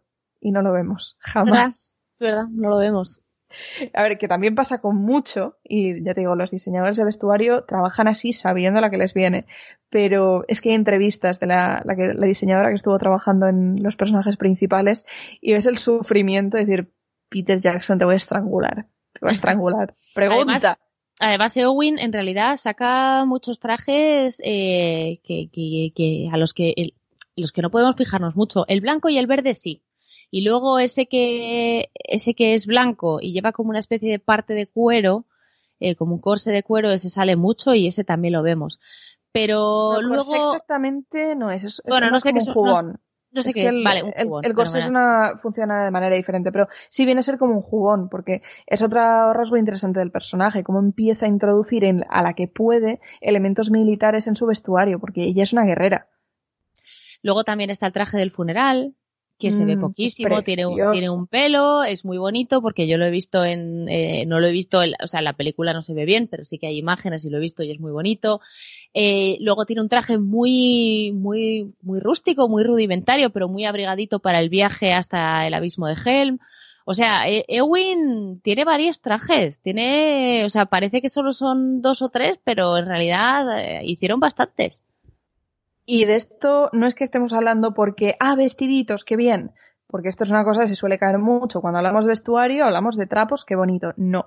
Esto lo interesante, el poder ver personajes femeninos, es porque estamos viendo una parte de una cultura que, como vemos en la historia, está diferenciando unos roles masculinos y femeninos en la sociedad, con lo cual el vestuario también va a ser diferente. Al no tener tantos personajes femeninos, no podemos ver la variedad que podemos ver pues entre Eomer, entre Aragorn, entre tantos, tantísimos otros personajes. Y de hecho Aragorn es un personaje muy interesante a la hora de diseño de personaje conjunto porque es un personaje trashumante. Es un montaraz, entonces, mm, aunque seguirá en, en, algunas cosas a rasgos de, de, Gondor, en general tiene contacto con Rivendell, con ropas élficas, con cortes élficos, pero aún así mm, tiene que, la ropa tiene que ser camuflada, es decir, que pueda, que puede pasar de, desapercibida en la naturaleza, tiene que ser resistente, por supuesto, entonces, no es que vaya de negro, que de repente, pues, según cómo se vea la película también y cómo esté editada la luz, en algunos momentos dices, ah, pues va de negro, o es todo muy marrón, muy oscuro. No. Esto se puede perder según la iluminación, pero tenemos una gama de marrones y de algunos verdes oscuros, es que parece que se haya vestido con un árbol. Es una maravilla las texturas que tiene Aragorn, y de hecho, como Viego Mortensen, bueno, dentro de todo el tema de cómo los actores estuvieron trabajando en su propia caracterización, él se metió completamente, mm, empezó a vivir en plan montaraz, eh, se acostumbraba a la ropa, a la peluca, para él era una segunda piel. Y de hecho, partes de su arma, de, de, de, la espada de Montaraz, como fue el cuchillo, lo sugirió él y dijo, oye, ¿y no me deberíais dar una piedra de afilar? Vamos a rediseñar el cinturón para que lleve piedra de afilar, porque al, a él, él mismo estaba pensando como Montaraz. Claro. Pues eh, fíjate, me vas a permitir que, que vuelva un momento a los trajes de Owen para contar una anécdota que, que quiero compartir con los oyentes. Yo he tenido, a, a, mí me ha gustado vestirme toda la vida, desde que era muy pequeña. Además, mis, mis abuelos eran sastres, mis abuelos maternos, entonces me hicieron eh, trajes maravillosos de todo tipo. Y yo con los trajes de princesa tenía un problema, los zapatos. Era como, no sabía nunca qué zapatos ponerme. Cuando entré en la sociedad Tolkien española me pasaba lo mismo. Para empezar no me gustaba que se viesen los zapatos. Yo prefería que el vestido fuese muy largo, pero mis abuelos, sastres, no iban a permitir que se arrastrase el bajo, porque eso es una Por cerdada. supuesto. Eso es una cerdada y no se puede hacer. Entonces, el, bajo tenía que estar donde tenía que estar. Entonces, se me iba a ver el zapato inevitablemente. Yo habría estado cómoda con deportivas, porque al final estás muchas horas moviéndote y andando y tal, y es lo más cómodo. Pero las deportivas no casan bien con, con los, ese tipo de vestidos. Entonces muchas veces usaba bailarinas, pero las bailarinas se hicieron para que la gente sufriese dolores infinitos y no entiendo por qué. Se supone que son mucho más cómodas que los tacones, pero para mí es todo lo contrario. Entonces, Tienen que estar bien hechas, pero son horribles. Yo de pequeña son estaba horribles, obsesionada o sea, yo... con tenerlas y descubrí que solo eran buenas para poder dar patadas la gente y que la punta doliese más. O sea, no. Exacto, nada, horrible. Total, que cuando ya llega el Señor de los Anillos digo, jope, ¿qué se pone esta gente los pies? Voy a ver si logro verlo. A Arwen no se los vi jamás. Eh, a Galadriel le enfocan los pies pero va descalza. No me vale para nada. Joder, Galadriel tuviese en un bosque pero yo no. Y de repente hay una escena muy pequeñita, pero suficiente, que Eowyn sube corriendo las escaleras porque han traído a Theodred y va corriendo a la habitación a verle. Entonces se va levantando la falda y en el último peldaño que sube, ¡pum! Le veo unas especies de botas. Sí. Así como de, de cuerito, de tal. Tenían pinta de tener borreguito por dentro. No las he tenido en mis manos, pero yo creo, yo las miré y pensé, estas tienen borreguito. Y joder, eso me ha salvado la vida. Digo, ¿botas? Joder, pues si Owen lleva botas, yo también puedo llevar botas.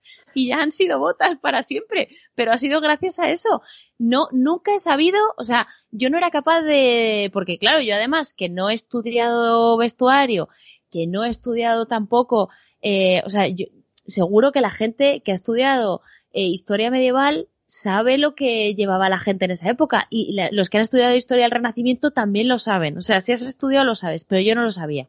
¿Vale?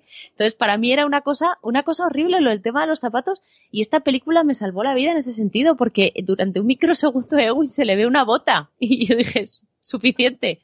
Ya está. A ver, es bastante, es bastante curioso porque no es algo a lo que se le suele prestar mucha atención y claro, en vestuario masculino, como no hay tanta falda, sí que se claro. suele ver más. Hemos muchas botas de montar y pues en Star Wars también pasa, por ejemplo, que la mayoría de personajes masculinos, bueno, la mayoría de personajes en general llevan botas tipo botas de montar con muy pocas costuras, mientras que los femeninos llevan unas faldas que dices, pero ¿qué lleva? ¿Qué lleva? Que casi no se ve. Y, a la hora de recrear vestuario, de hecho, es un infierno. Pero, a ver, esto podemos enfocarlo desde la lógica. Tanto en El Señor de los Anillos, porque es interesante como lo hicieron, como a cualquier persona que le interese hacer vestuario con faldas largas por en medio. Si pe pensemos en cómo vive ese personaje, porque en muchas cortes europeas sí que podíamos encontrar mm, zapatos que fueran parecidos pues como a bailarinas cordadas o algo sujeto con lazadas de diferentes maneras, pero al final eh, todo tiene que responder a un sentido práctico. En Juego de Tronos, por ejemplo, mm, sí que se ha hecho mucho y todo por muy refinados que sean los cueros y por muy eh, por mucho detalle que pueda tener y por muy noble que sea la persona, sí que suele ir la cosa más hacia una bota. Y aquí lo tenemos también. Y, francamente, mira, yo no me había fijado en esto, pero me parece perfectamente coherente porque es que Owen va a llevar botas con esto. Porque es que, ¿qué vas a, qué vas a ponerte? ¿Unas bailarinas para ir Edoras arriba, Edoras abajo? Claro, no. campo. No, vas a llevar botas. Como lleva Tiffany Dolorido, lleva unas buenas botas, porque así se aguanta el campo. Yo me puse unas botas con mi vestido de liana, ¿eh? porque era lo que tenía que llevar. Que sí, que sí, que sí, total. Pues eh, hay otra cosa que me gusta mucho del vestuario del Señor de los Anillos y es que en la comunidad, o sea, a la comunidad del anillo parece que mm. les vemos cambios de vestuarios a lo largo de la aventura, pero luego cuando te fijas realmente no se están cambiando de ropa, se están quitando y poniendo capas porque en un momento del viaje pues se quitan el abrigo, en otro tal. Eh, en la escena final, por ejemplo, aparece cuando Frodo se despierta en su cama, aparece eh, Legolas con una camisa azul que dices, uy, qué camisa tan bonita, ¿de dónde se la habrán prestado? Pues no, la llevaba todo el tiempo. O sea, si te fijas y vuelves atrás, dices, joder, la camisa la tenía ahí, lo que ha hecho es quitarse el chaleco, se ha quitado los brazales, bla, bla, bla, y ahí está la camisa. Y con Aragón pasa igual, que de vez en cuando va como más elegante con una camisa color burdeos, y dices, joder, pues, ¿y eso de dónde ha salido? si es que lo tiene debajo, o sea, si te fijas en el traje entero, está ahí. Es que sí que hay cambios de vestuario de vez en cuando y el jubón burdeos que lleva que lleva Aragorn, que en algunos casos casi parece un cambesón, depende de la escena y depende de si han tenido posibilidad de cambiarse o de conseguir más ropa o eso. Pero sí, sí, hay que tener en cuenta que en vestuario cambia muchísimo, ya no solo en la escena, sino en iluminación. Porque no es lo mismo ver a una persona frente a ti y ver la ropa que lleva y sale un momento de la habitación, se quita una chaqueta, no sé qué, lo ves y dices, ah, vale, se quita la chaqueta que llevaba. Que sencillamente ver un plano iluminado de una manera, tomado de una manera, que lo que está registrando la cámara, que se dice así, es eh, eh, esta textura o esta forma y de repente lo ves y es mucho más diferente de lo que te, habías imaginado tú. Pero, pero si esto al final ya digo, es que por esto el departamento de diseño y producción trabaja tanto con otros, porque el, el resultado final es puede ser muy diferente a lo que estamos viendo en ese momento. Y también es por lo que se acaba perdiendo tanto, porque de verdad, eh, cualquier traje de un Rohirrim no es un traje de montar y punto, es Rohan. Es una representación de la cultura de Rohan y tiene sus grabados de caballos que están por todas partes y cualquier silla, mm, es que cualquier cosa del Señor de los Anillos que haya ido a parar a otra producción es que me juego la mano de dibujar a que supieron inmediatamente de que salía del Señor de los Anillos, porque se hizo adrede y era único y era de ese mundo. Era, mm, no, no es que nos haya, mm, nos ha llegado esto de Nueva Zelanda, no, nos ha llegado de Rohan. Qué suerte. Sí, total. Bueno, ya nos queda, nos queda poquito porque ya, o sea, sí, ya nos quedan las, las fuerzas del mal, vamos a decirlo así. Nos quedan los orcos, los Uruk-hai, Sauro, los Nazgûl, que también tienen tela, muchas telas, de hecho, concretamente. muchísimas, muchísimas. Los Nazgûl llevan un montón encima. A ver, las fuerzas del mal, lo que es la paleta de color, lo tienen bastante fácil de recrear, porque va sencillamente a tonos oscuros. Pero en el tema de siluetas es muy interesante de dónde parten, porque, claro, tú dices, un malo. ¿Cómo es un malo? No tienes casi referencia más allá de que son todos malvados, retorcidos, absolutamente, eh, bueno, en la oscuridad a muchos niveles. Mm, tienes un gran ojo metafórico, Peter Jackson dice, no, metafórico no. Y bueno, pasa lo que pasa, que queda muy chulo también. Pero tienes que empezar a definir unas siluetas y unas formas que vayan a diferenciar claramente a una armadura y una arquitectura y un todo malo de los buenos. Entonces, eh, para lo dentro de, dentro de todas estas fuerzas del mal tenemos también diferencia por regiones, que también esto es perfectamente coherente. No es lo mismo un orco de Mordor que un Uruk-hai de, de, Isengard. No es lo mismo un, un trasgo que acabase viviendo por Moria o una cosa así, y no puede tener el mismo diseño el Balrog que Sauron, por mucho que sean personajes que imponen mucho, tremendamente poderosos, de mm, un tiempo mucho más allá del que nos plantea la película.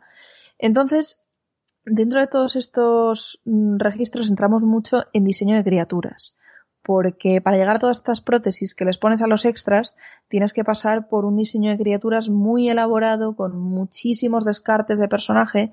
El del Balrog es interesantísimo. Buscad, por favor, modelados de la figura del Balrog porque es espectacular.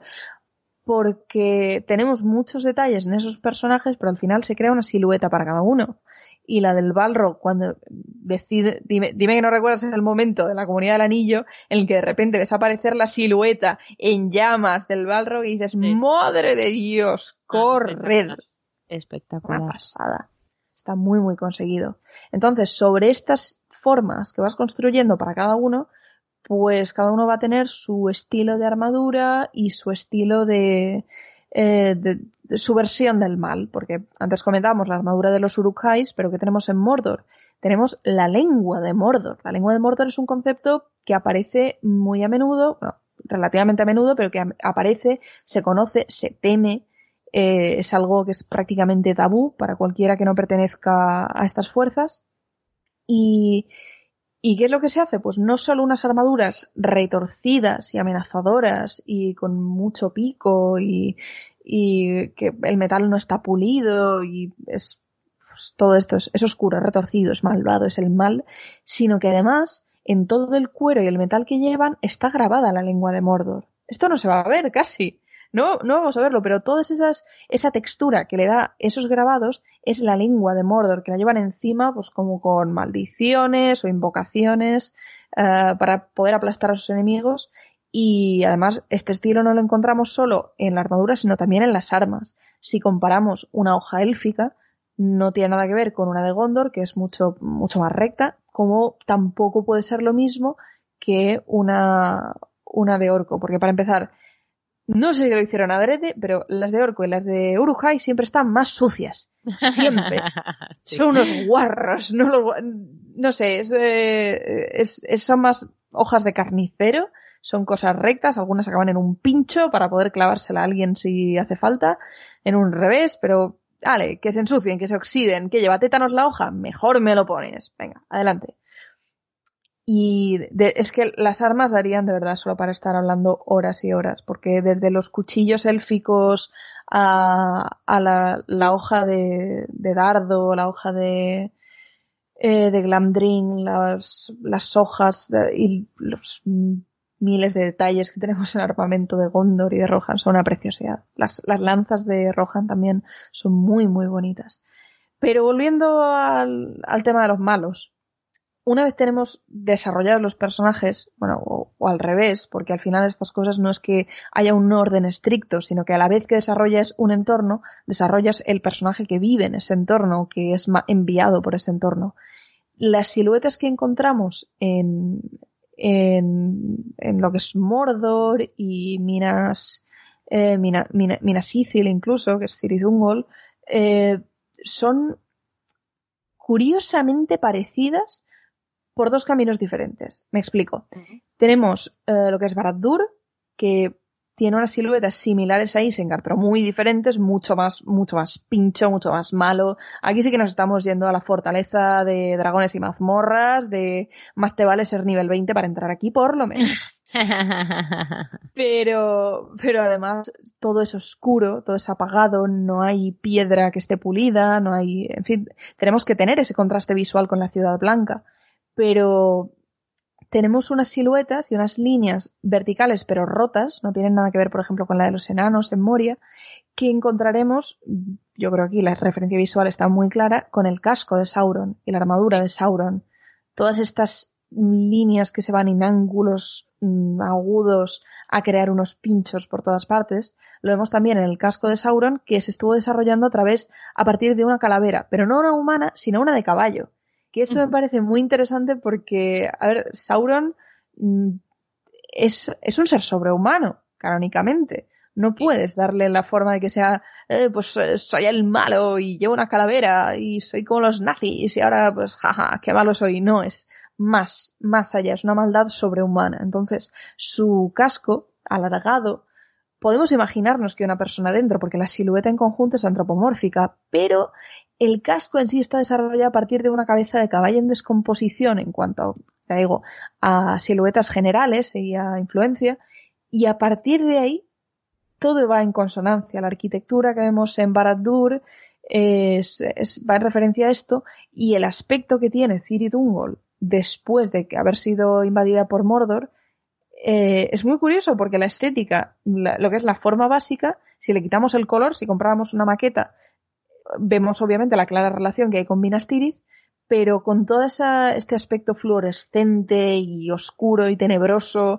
y, y, cógete todas las pociones de vidas que tengas si quieres pisar esto, pues todo esto nos lo está casando con Mordor a partir de esas texturas, de esos pinchos, de esa degradación, de esa suciedad al final, porque claro, Tolkien también ponía las bases muy sencillas para establecer, bueno, sencillas, em, claras, para establecer esa diferencia entre blanco y negro, bueno y malo, luz y oscuridad y todo esto se tiene que trasladar a este diseño final.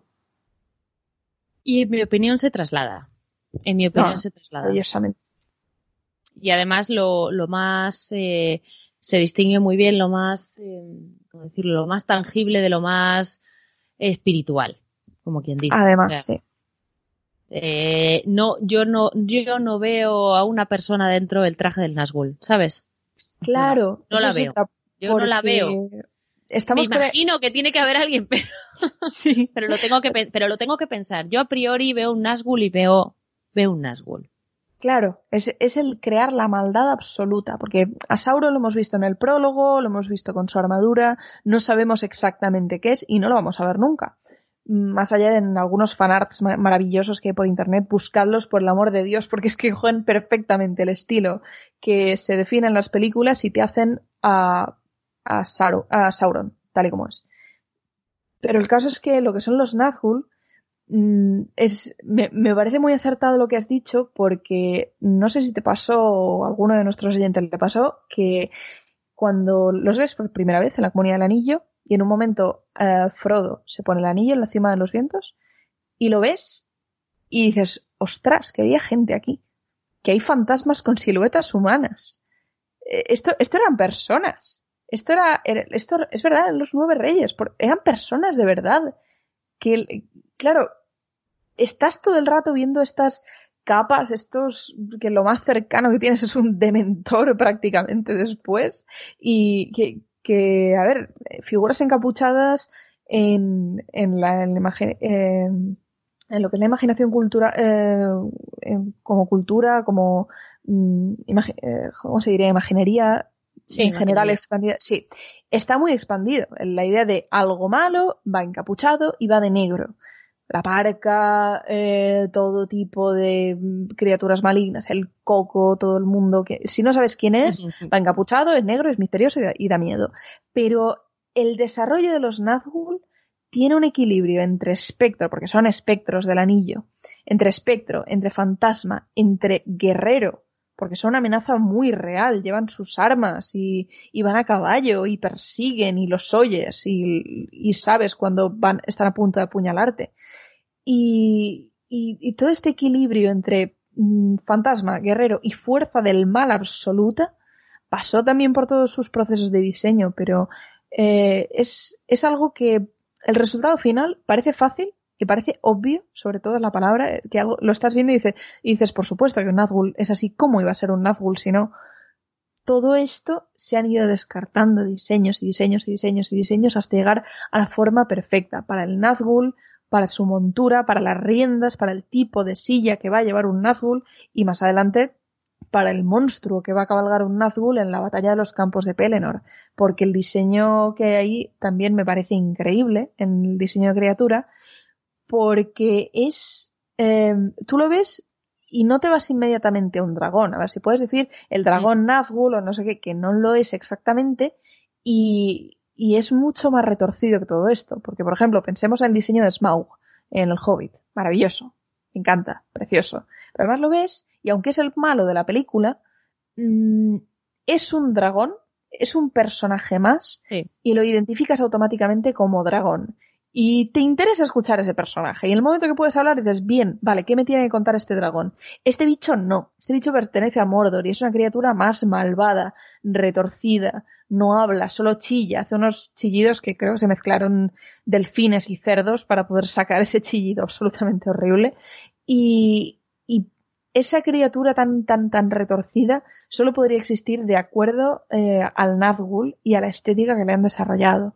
Entonces, es, eh, para mí el Nazgûl es uno de los mejores ejemplos de llegar al diseño, al momento del diseño en el que te parece obvio. dices, ¿cómo no hemos llegado aquí antes? Pues porque tenían que pasar por un montón de pruebas y errores hasta llegar ahí. También pasó, por ejemplo, pues con la boca de Sauron, iba a ser vertical en un momento. O sea, imaginaos una boca, pero en vertical, con los dientes en horizontal. sí.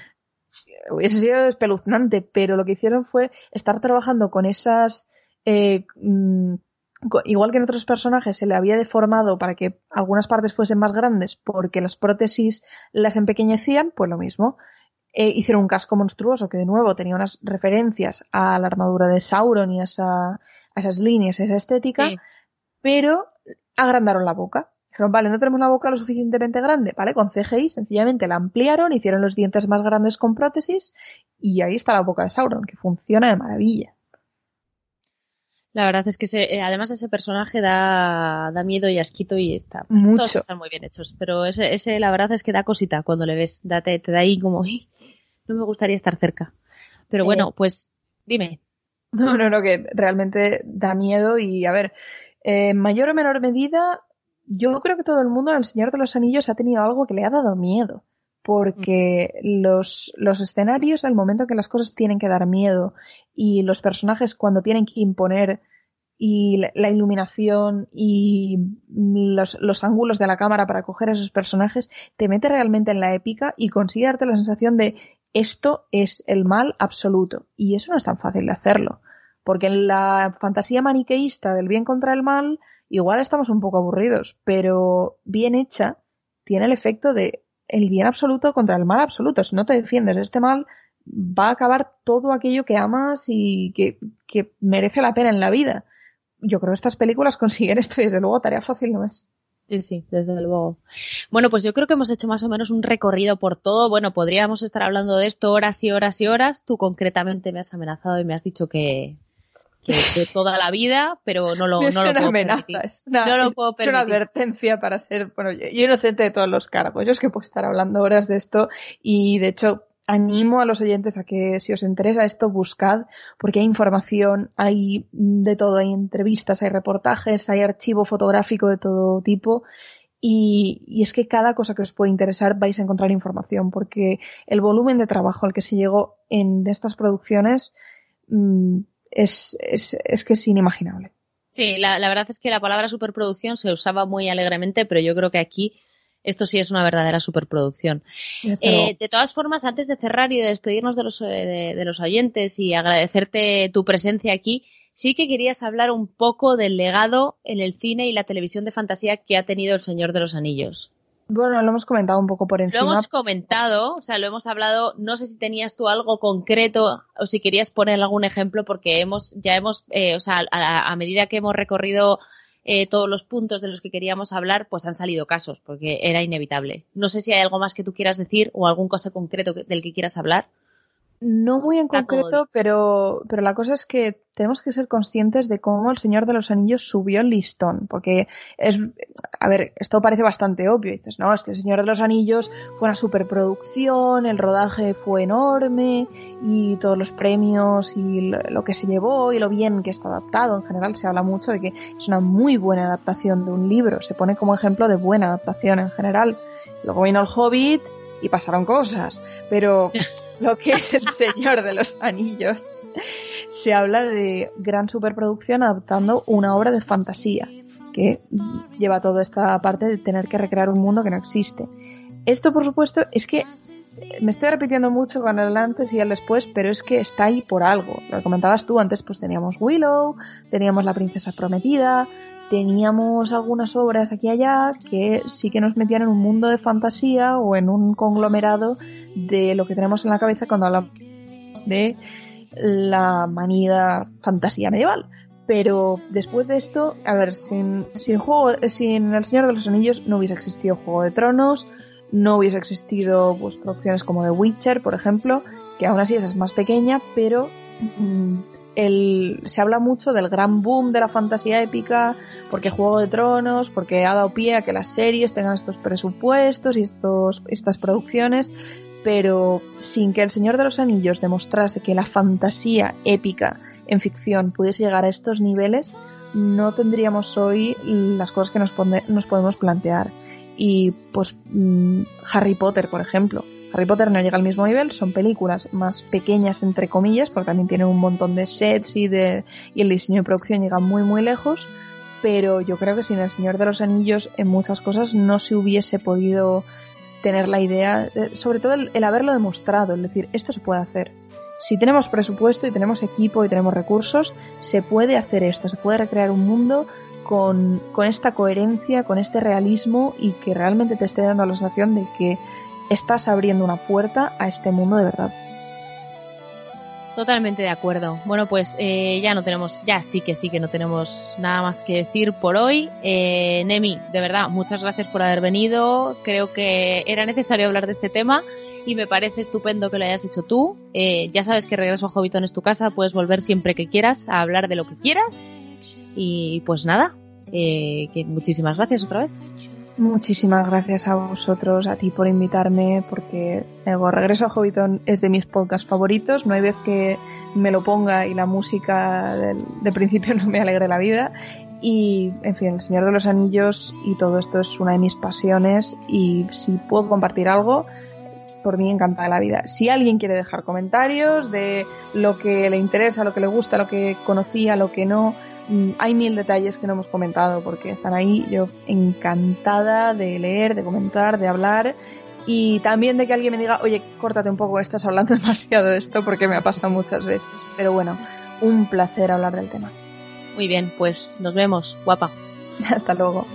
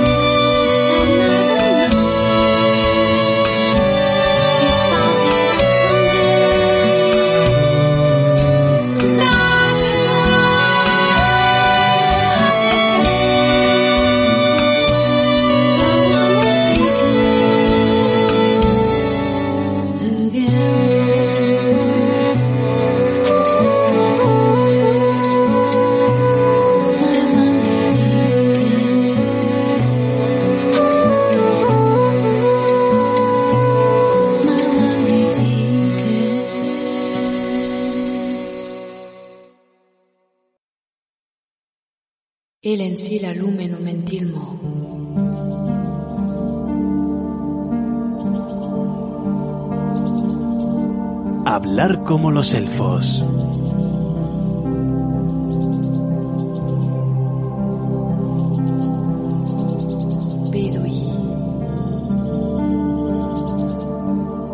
Continuamos en Regreso a Hobbiton tras eh, conocer secretos, detalles y curiosidades del mundo creado por Peter Jackson vamos a hablar un poco de otras cosas. Vamos a nuestra clase de élfico, pero esta vez no creo que sea adecuado llamarlo clase de élfico como tal. Eh, porque el tema es radicalmente distinto. ¿Qué tal, Eleder? ¿Cómo estás? Ay, ya, Miriel. Bueno, un poco distinto. Seguro que me quieres decir, ay, ya, no quieres decirme otra cosa o gruñirme. Es que no sé cómo se dice. Hola, encantado de conocerte en orco. literatura orca es el tema de hoy y me resulta muy curioso porque no has dicho lengua orca, has dicho literatura orca. Es que vamos a hablar de literatura orca, efectivamente. muy bien. Sí, sí, sí, es un, es un tema controvertido. eh, claro, yo creo que lo primero que tú misma y nuestros oyentes habrán preguntado es, ¿existe la literatura orca? ¿Existe el Quijote orco? ¿El mm, Hamlet orco? Bueno, mm, claro, dicho así parece complicado, ¿no? Pero vamos a empezar por definir bien lo que entendemos con estas palabras. Muy bien. A ver. Literatura en la Tierra Media, ¿no? Cuando hablamos de eso, automáticamente se nos vienen a la cabeza las grandes obras escritas de los elfos, ¿no? Poemas como la Narn y Hin Hurin, la balada de los hijos de Hurin, o crónicas históricas como el Cuenta Silmarillion, ¿no? Obras de una calidad y una altura que merecen ser puestas por escrito y conservadas por las generaciones. Pero incluso en la saga realidad también hablamos de literatura oral, que son composiciones de carácter poético, o sea, donde mm, ha habido un interés por que la forma de decir algo sea estética, pero que se transmiten vía oral, por ejemplo, por pueblos que no tienen escritura y se van transmitiendo esas grandes obras oralmente de generación en generación. Eh, tipo, a ver, nosotros tenemos la idea de la Odisea hasta que se pusieron por escrito por primera vez, muchos siglos fueron transmitidas solo oralmente. Igual que los cuentos de hadas, que hasta que los hermanos Grimm los recogen, pues son tradición oral. Exacto. Entonces, bueno, en la Tierra Media de esto sí que hay, claro. Están, pues, por, ejemplo, las canciones cocosas de los hobbits, que parece que tenían bastantes por lo que sabemos, las baladas de los de Rohirrim. Bueno, esas cosas hay. Y según esa definición, bueno, podríamos empezar a hablar de literatura oral orca. Algún, algún ejemplo que, he encontrado. Por ejemplo, en el Hobbit, los orcos, mientras llevan prisioneros a los enanos frente al gran trasgo, les van, van cantando una canción que en castellano queda un poco mal, vamos a decir, por esta manía del señor Minotauro de traducir las canciones literalmente. Dice, azota, volea, la negra abertura, atrapa, arrebata, pellizca, apañusca, bajando, bajando al pueblo de Trasgos, vas tú, muchacho. Y en inglés, perdón por mi inglés, que es parecido al de los orcos, en inglés esto mismo se dice clap, snap, the black crack, grip, grab, pin, snap, and down, down to Goblin Town, you go, my lad. Clash Crash. Suena más poético, digamos. Pero bueno, pues es un ejemplo. También cantan el famoso 15 pájaros en 5 abetos cuando tienen a los... Ah, sí, es verdad. Lo que pasa es que esa parece más una improvisación creada al efecto, ¿no? Para esa ocasión. Pero, joder, que tú tengas ahí unos guerreros que están persiguiendo mmm, y de repente se ponen a hacer una canción en mitad del bosque, significa que un cierto talento literario tenían que tener, así como orcos. También es verdad que todos estos ejemplos son del Hobbit. En el Señor de los Anillos no parece encontrarse ningún ejemplo similar. Pero bueno, de todos modos vamos a una definición más estrecha del término. ¿Tienen los orcos literatura escrita? Como tal. Bueno, desde luego no conocemos bibliotecas orcas, ni libros o pergaminos que contengan recopilaciones de poemas, ni ensayos sesudos. Es que, de hecho, ¿existe la escritura orca? ¿Eran los orcos capaces de leer y escribir? Joder, es que muchos opinarán que, que ni de coña, que la escritura eh, es un arte muy complejo y sutil y que unas mentes bárbaras como las de los orcos no lo podrían adquirir. Pero claro, ¿esto es verdad? ¿O solo es otro prejuicio más contra una raza muy desconocida, pero que en otras ocasiones ha demostrado tener mucho ingenio y capacidad de aprendizaje. Bueno, aquí podríamos hablar del alfabeto goblin que Tolkien presentó y que ha sido publicado. Lo que pasa es que, claro, es el alfabeto goblin de los goblins de Papá Noel. Claro. Entonces, bueno, igual no nos sirve para la Tierra Media, ¿no? Sería trampa. Sería hacer un poco trampa. sí. Por lo menos a día de hoy nadie ha intentado meter a Papá Noel en la continuidad de la Tierra Media. Pero bueno, entonces dejando eso aparte, pues hace, hace ya tiempo me propuse, cuando trabajaba en la Universidad Autónoma de Númenor, eh, me propuse desentrañar esta cuestión. Y tras analizar minuciosamente miles de trabajos, ensayos, tratados y descripciones sobre el particular, hoy es el día en que puedo avanzar finalmente para la comunidad científica y la opinión pública que sí, los orcos escribían. Ajá. Y no solo eso, Un gran misterio ha sido desvelado. pero no solo eso, no me he quedado ahí. Como resultado aún más contundente de esta investigación, he podido realizar la siguiente hazaña, permítaseme que lo llame así. Recopilar de forma completa y exhaustiva el total de textos escritos por un orco de los que tengamos noticia. Y esto es lo que voy a presentar hoy, el CCLO, el corpus completo de literatura orca. Bien. Perdón, un vaso de agua.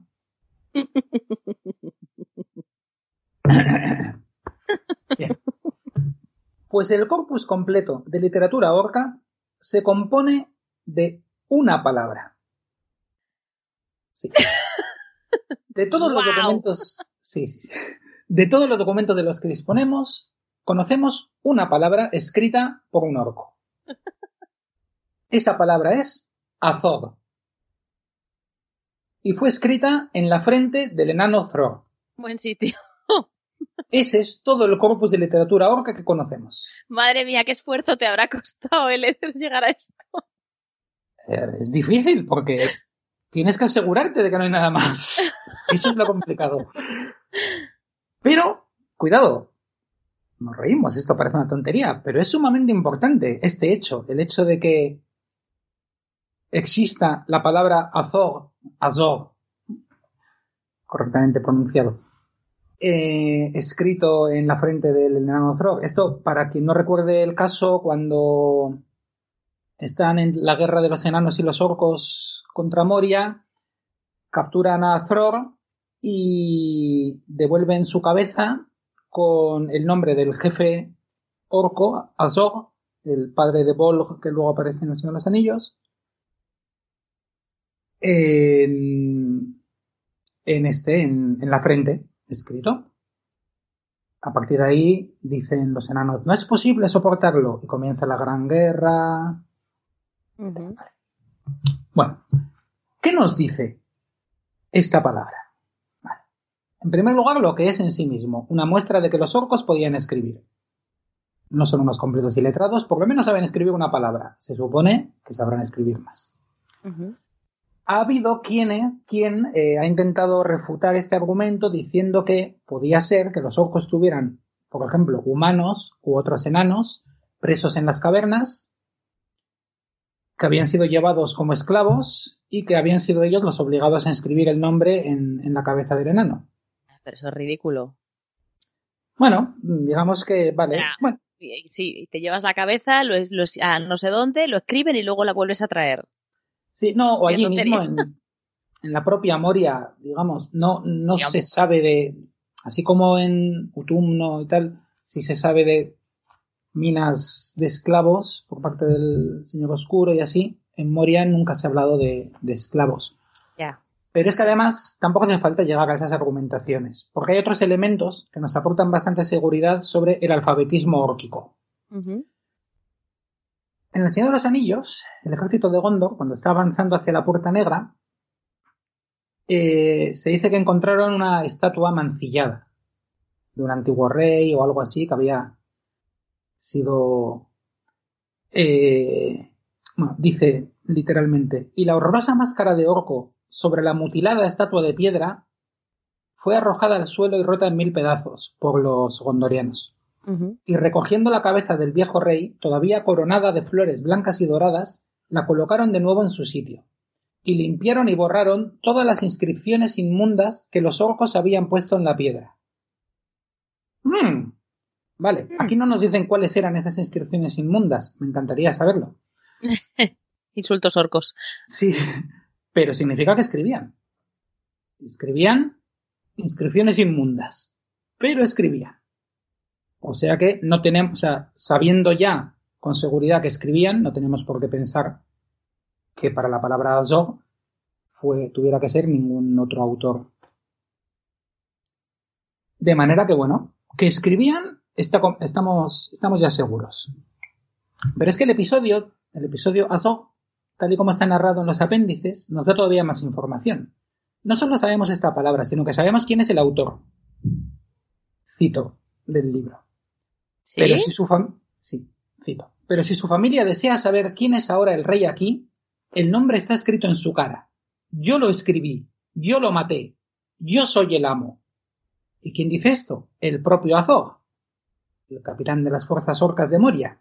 Vale.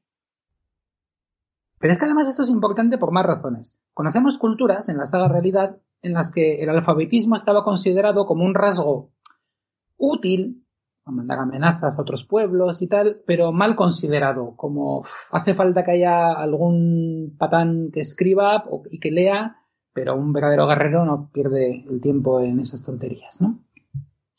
Pero aquí tenemos a todo un gran jefe orco que no solo es capaz de escribir, sino que se enorgullece de ello. Yo lo escribí.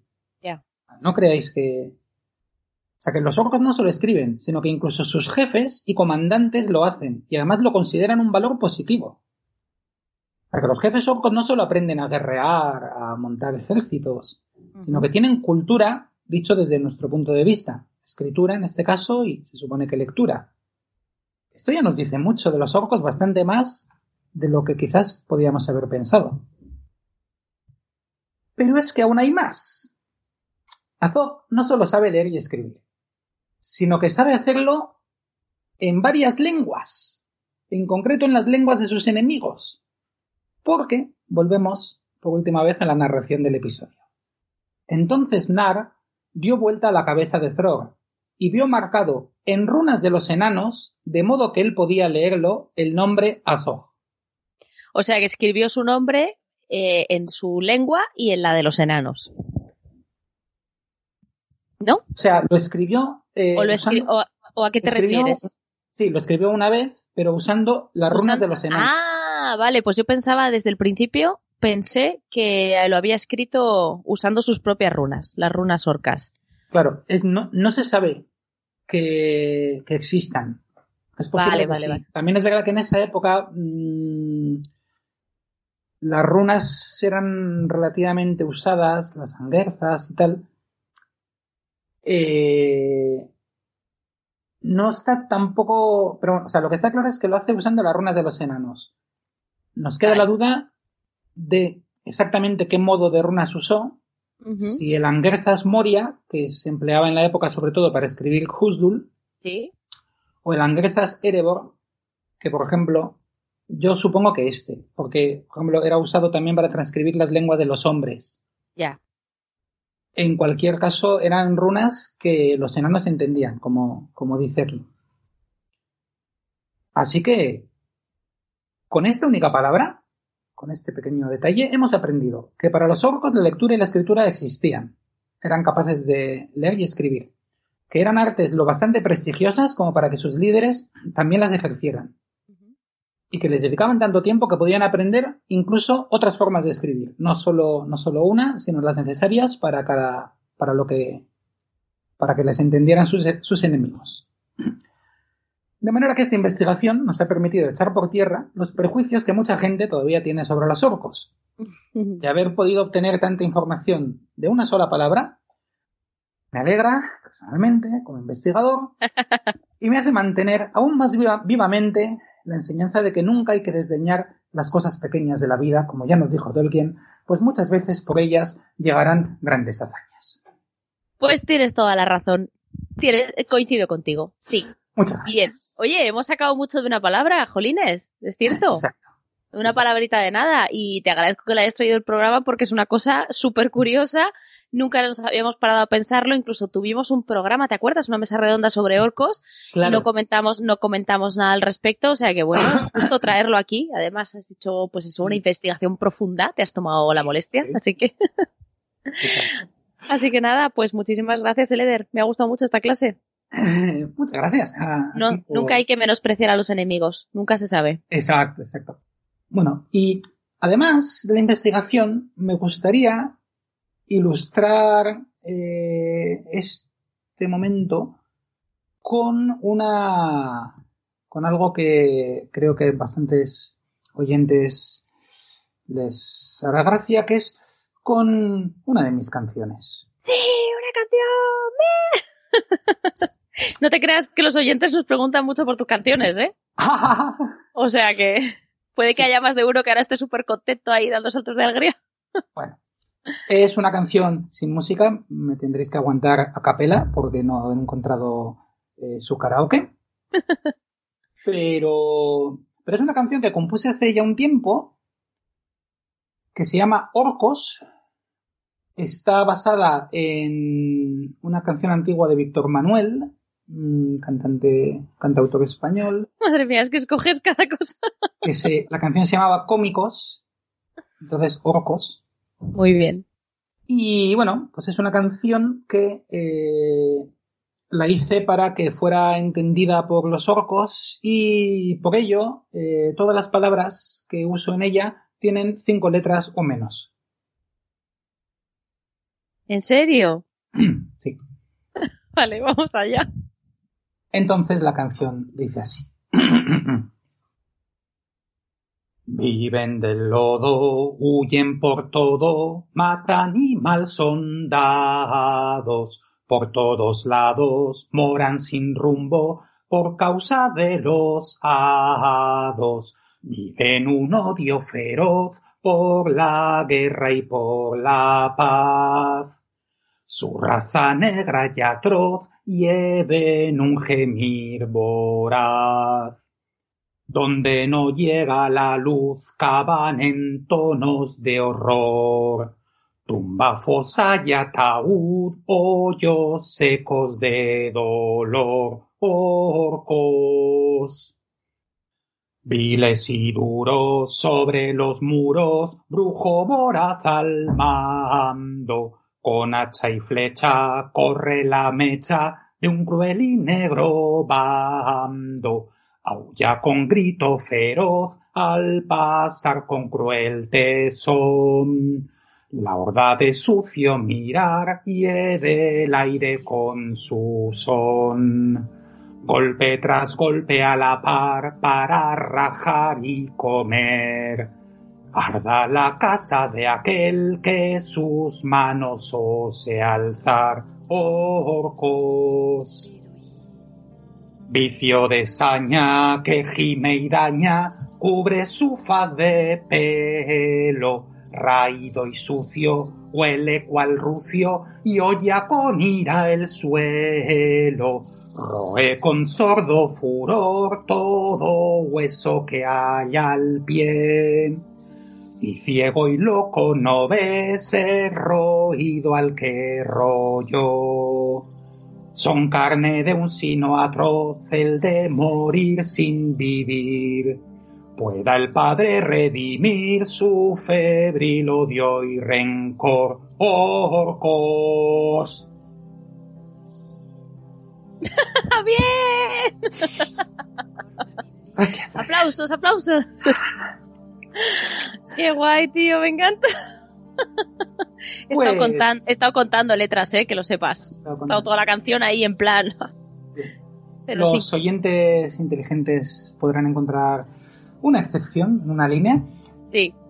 Así que les dejo con ello. Y, y nada, muchas gracias por esta oportunidad. Y hasta nuestro próximo encuentro en Hobbiton. Muy bien, Tenarato.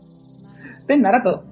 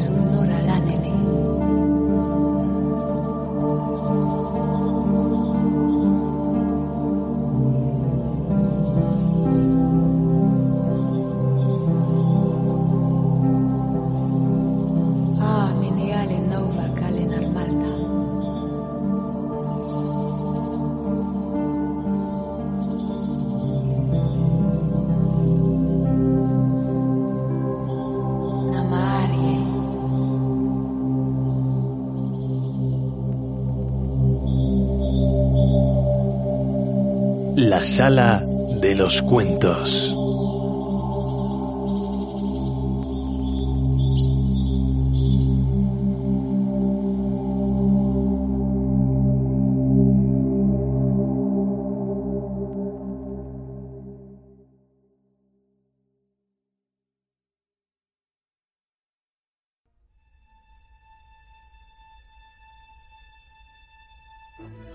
Miraron hacia atrás, pero había una curva en el camino y no podían ver muy lejos. Me pregunto si no será Gandalf que viene a reunirse con nosotros, dijo Frodo. Al mismo tiempo, sintió que no era así y de pronto tuvo el deseo de esconderse para que el jinete no lo viera. No es que me importe mucho, dijo disculpándose, pero preferiría que nadie me viese en el camino. Estoy harto de que mis cosas se sepan y discutan. Y si es Gandalf, añadió, como si acabara de ocurrírsele, le daremos una pequeña sorpresa como pago por su demora. Escondámonos.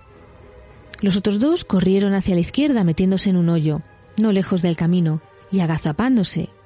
Frodo dudó un segundo, la curiosidad o, algún otro sentimiento luchaba con el deseo de esconderse. El ruido de los cascos se acercaba.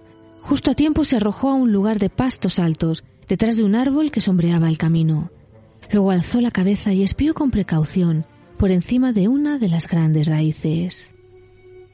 En el codo del camino apareció un caballo negro, no un pony hobbit, sino un caballo de gran tamaño, y sobre él un hombre corpulento que parecía echado sobre la montura, envuelto en un gran manto negro y tocado con un capuchón, por lo que solo se le veían las botas en los altos estribos. La cara era invisible en la sombra. Cuando llegó al árbol frente a Frodo, el caballo se detuvo. El jinete permaneció sentado e inmóvil, con la cabeza inclinada, como escuchando. Del interior del capuchón vino un sonido, como si alguien falteara para atrapar un olor fugaz. La cabeza se volvió hacia uno y otro lado del camino. Un repentino miedo de ser descubierto se apoderó de Frodo y pensó en el anillo. Apenas se atrevía a respirar pero el deseo de sacar el anillo del bolsillo se hizo tan fuerte que empezó a mover lentamente la mano. Sentía que solo tenía que deslizárselo en el dedo para sentirse seguro. El consejo de Gandalf le parecía disparatado. Bilbo mismo había usado el anillo. Todavía estoy en la comarca, pensó, al tiempo que tocaba la cadena del anillo. En ese momento el jinete se enderezó y sacudió las riendas. El caballo echó a andar, lentamente primero y después con un rápido trote. Frodo se arrastró al borde del camino y siguió con la vista al jinete hasta que desapareció a lo lejos. No podía asegurarlo, pero le pareció que súbitamente, antes de perderse de vista, el caballo había doblado hacia los árboles de la derecha. Creo que se trata de algo muy curioso, en realidad inquietante, se dijo Frodo, mientras iba al encuentro de sus compañeros. Pippin y Sam habían permanecido todo este tiempo tendidos sobre la hierba y no habían visto nada. Frodo les describió el jinete y su extraña conducta.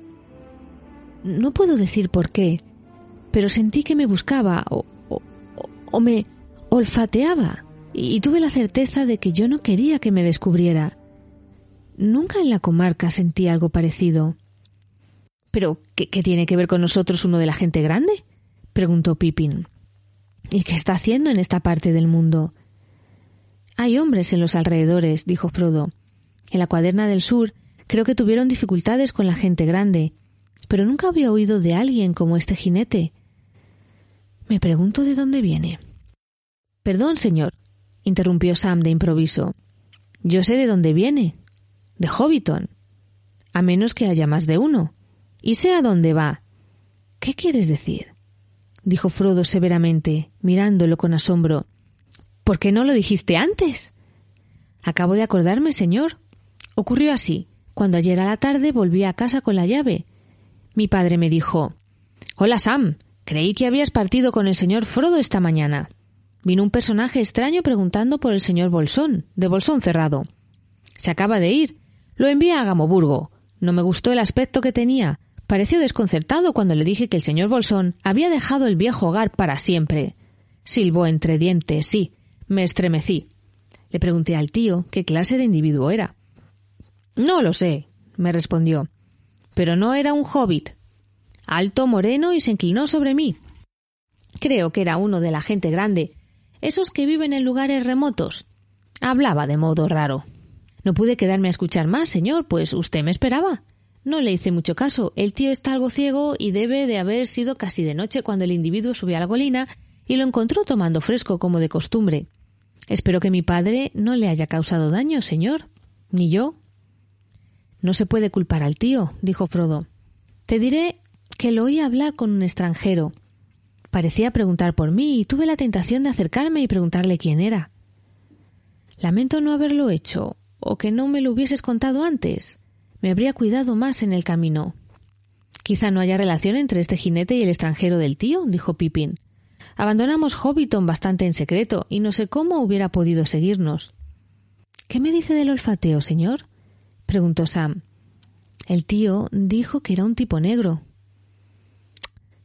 Ojalá hubiera esperado a Gandalf, murmuró Frodo. Pero quizás habría empeorado las cosas. Entonces sabes o sospechas algo de ese jinete, dijo Pippin, que había captado el murmullo. No lo sé. Y prefiero no sospecharlo, dijo Frodo. Muy bien, primo Frodo. Puedes guardar el secreto si quieres pasar por misterioso. Mientras tanto, ¿qué haremos? Me gustaría un bocado y un trago, pero creo que sería mejor salir de aquí. Tu charla sobre jinetes olfateadores de narices invisibles me ha turbado bastante. Sí, creo que nos iremos, dijo Frodo, pero no por el camino. Pudiera ocurrir que el jinete volviera, o lo siguiese algún otro. Mm, hoy tenemos que hacer un buen trecho. Los gamos está todavía a muchas millas de aquí. Cuando partieron, las sombras de los árboles eran largas y finas sobre el pasto. Caminaban ahora por la izquierda del camino, manteniéndose a distancia de tiro de piedra y ocultándose todo lo posible. Pero la marcha sí era difícil, pues la hierba crecía en matas espesas, el suelo era disparejo y los árboles comenzaban a apretarse en montecillos. El sol enrojecido se había puesto detrás de las lomas, a espaldas de los viajeros, y la noche iba cayendo antes que llegaran al final de la llanura, que el camino atravesaba en línea recta. De allí doblaba a la izquierda y descendía a las tierras bajas de Yale, en dirección a Cepeda. Pero un sendero que se abría a la derecha culebreaba entrando en un bosque de viejos robles, hacia la casa del bosque. Este es nuestro camino, dijo Frodo. No muy lejos del borde del camino, tropezaron con el enorme esqueleto de un árbol. Vivía todavía y tenía hojas en las pequeñas ramas que habían brotado alrededor de los muñones rotos, pero estaba hueco y en el lado opuesto del camino había un agujero por donde se podía entrar. Los hobbits se arrastraron dentro del tronco y se sentaron sobre un piso de vieja hojarasca y madera carcomida. Descansaron y tomaron una ligera merienda, hablando en voz baja y escuchando de vez en cuando. El crepúsculo los envolvió cuando salieron al camino. El viento del oeste suspiraba en las ramas. Las hojas murmuraban. Pronto el camino empezó a descender suavemente, pero sin pausa, en la oscuridad. Una estrella apareció sobre los árboles ante ellos, en las crecientes tinieblas del oriente. Para mantener el ánimo marchaban juntos y a paso vivo.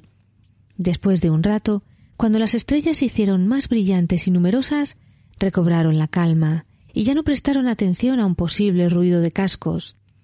Comenzaron a tararear suavemente, como lo hacen los hobbits cuando caminan, sobre todo cuando vuelven a sus casas por la noche. La mayoría canta entonces una canción de cena o de cuna, pero estos hobbits tarareaban una canción de caminantes, aunque con algunas alusiones a la cena y a la cama, por supuesto. Bilbo Bolsón había puesto letra a una tonada tan vieja como las colinas mismas, y se la había enseñado a Frodo mientras caminaban por los senderos del Valle del Agua y hablaban de la aventura. En el hogar el fuego es rojo y bajo techo hay una cama, pero los pies no están cansados todavía y quizás aún encontremos detrás del recodo un árbol repentino o una roca empinada que nadie ha visto sino nosotros. Árbol y flor y brizna y pasto, que pasen, que pasen, colina y agua bajo el cielo, pasemos, pasemos. Aún detrás del recodo, quizá todavía esperen un camino nuevo o una puerta secreta. Y aunque hoy pasemos de largo y tomemos los senderos ocultos que corren hacia la luna o hacia el sol. Quizá mañana aquí volvamos. Manzana, espino, nuez y ciruela, que se pierdan, que se pierdan. Arena y piedra y estanque y cañada. Adiós, adiós. La casa atrás, delante el mundo y muchas sendas que recorrer hacia el filo sombrío del horizonte y la noche estrellada. Luego el mundo atrás y la casa adelante, volvemos a casa y a la cama. Niebla y crepúsculo, nubes y sombra se borrarán, se borrarán. Lámpara y fuego y pan y carne, y luego a la cama, y luego a la cama. La canción terminó. Y ahora a cama, ahora a cama, cantó Pippin en voz alta. ¡Calla! interrumpió Frodo. Creo oír ruido de cascos otra vez. Se detuvieron y se quedaron escuchando en silencio, como sombras de árboles. Había un ruido de cascos en el camino, detrás, bastante lejos, pero se acercaba lenta y claramente traído por el viento. Los hobbits se deslizaron fuera del camino rápida y quedamente, internándose en la espesura, bajo los robles. No nos alejemos demasiado, dijo Frodo. No quiero que me vean, pero quiero ver si es otro jinete negro. Muy bien, dijo Pippin, pero no olvides el olfateo. El ruido se aproximó. No tuvieron tiempo de encontrar un escondrijo mejor que aquella oscuridad bajo los árboles. Sam y Pippin se agacharon detrás de un tronco grueso, mientras que Frodo se arrastraba unas pocas yardas hacia el camino descolorido una línea de luz agonizante que atravesaba el bosque. Arriba las estrellas se apretaban en el cielo oscuro, pero no había luna. El sonido de casco se interrumpió. Frodo vio algo oscuro que pasaba entre el claro luminoso de dos árboles y luego se detenía. Parecía la sombra negra de un caballo, llevado por una sombra más pequeña.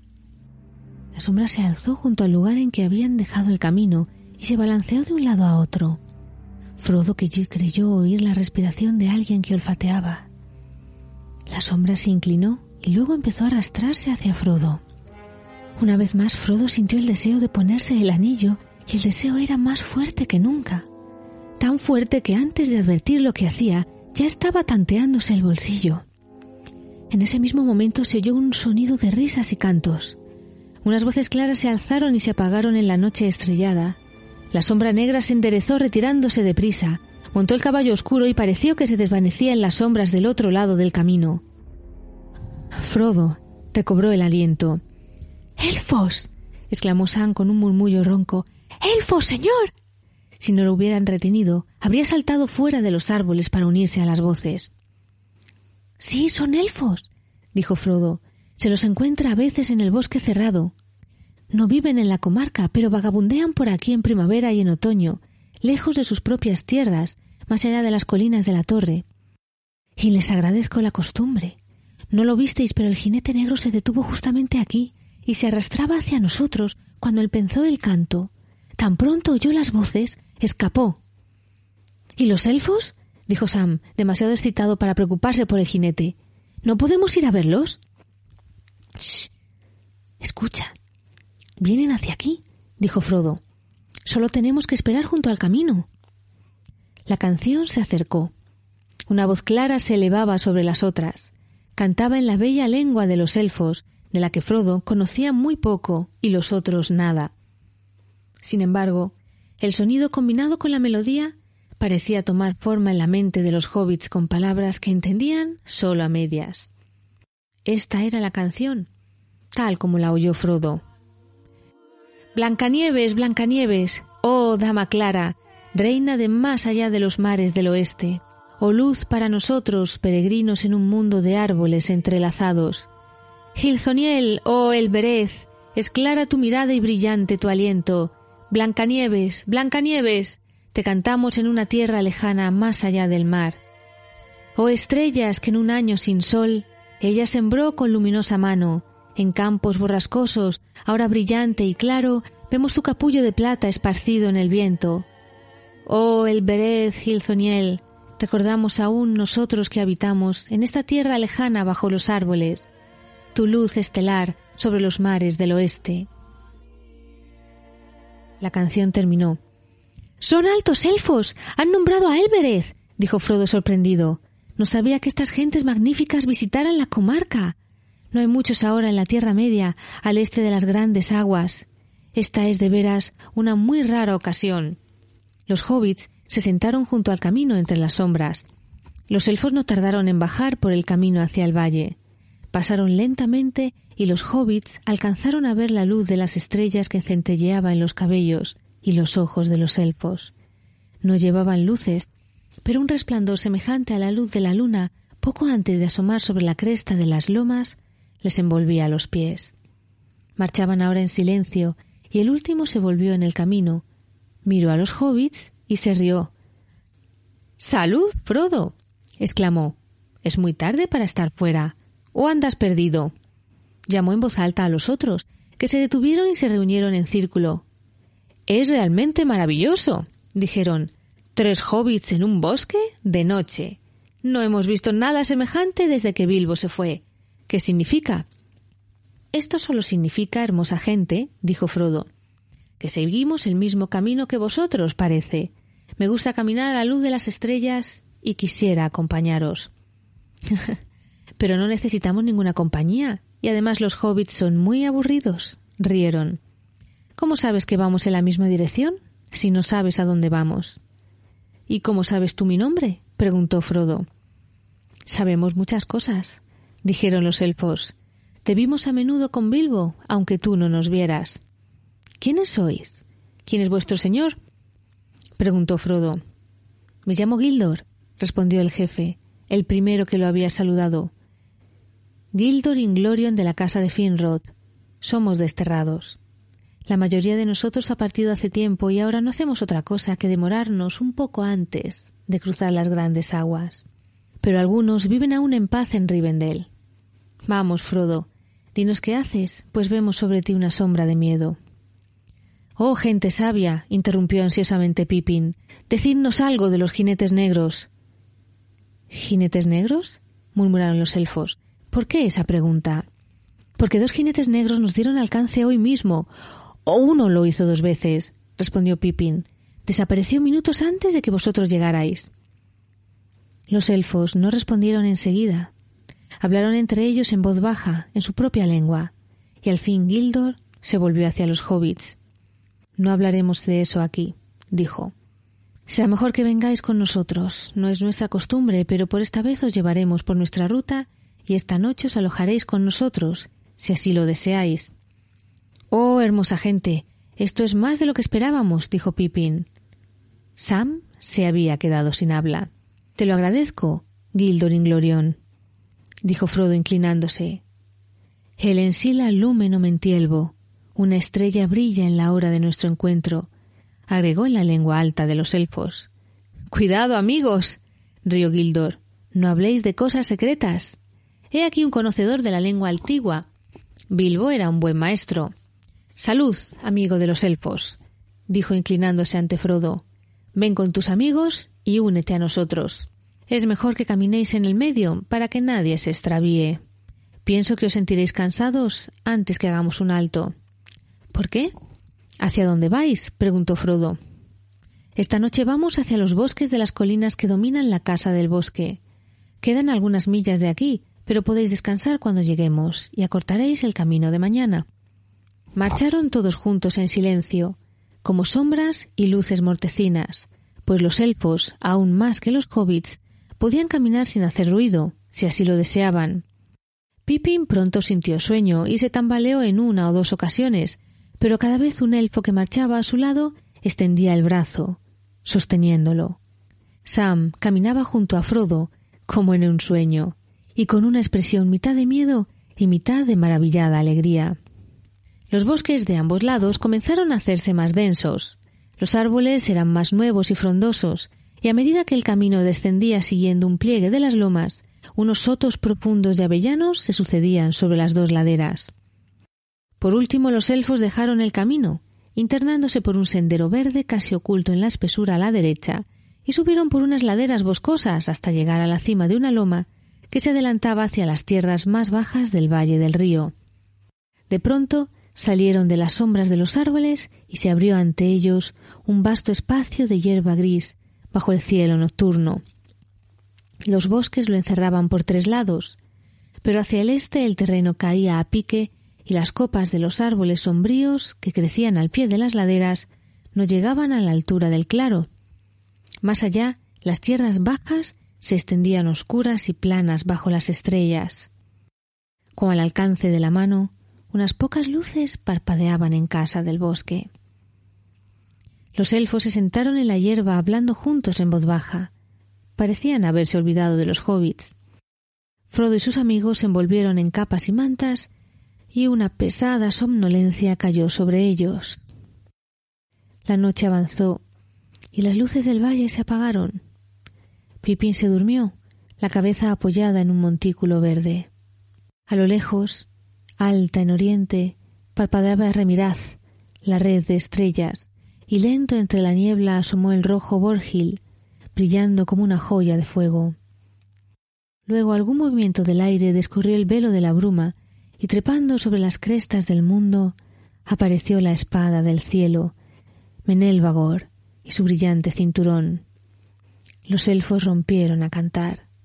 De súbito, bajo los árboles, un fuego se alzó difundiendo una luz roja. Venid. llamaron los elfos a los hobbits. Venid. Llegó el momento de la palabra y la alegría. Pippin se sentó, restregándose los ojos, y de pronto tuvo frío y se estremeció. Hay fuego en la sala y comida para los invitados hambrientos, dijo un elfo de pie ante él. En el extremo sur del claro había una abertura. Allí el suelo verde penetraba en el bosque formando un espacio amplio, como una sala techada con ramas de árboles. Los grandes troncos se alineaban como pilares a los lados. En el centro había una hoguera, y sobre los árboles pilares ardían las antorchas con luces de oro y plata. Los elfos se sentaron en el pasto o sobre los viejos troncos serruchados alrededor del fuego. Algunos iban y venían llevando copas y sirviendo bebidas, otros traían alimentos apilados en platos y fuentes. Es una comida pobre, dijeron los elfos a los hobbits, pues estamos acampando en los bosques, lejos de nuestras casas. Allá en nuestros hogares os hubiésemos tratado mejor. a mí me parece un banquete de cumpleaños, dijo Frodo.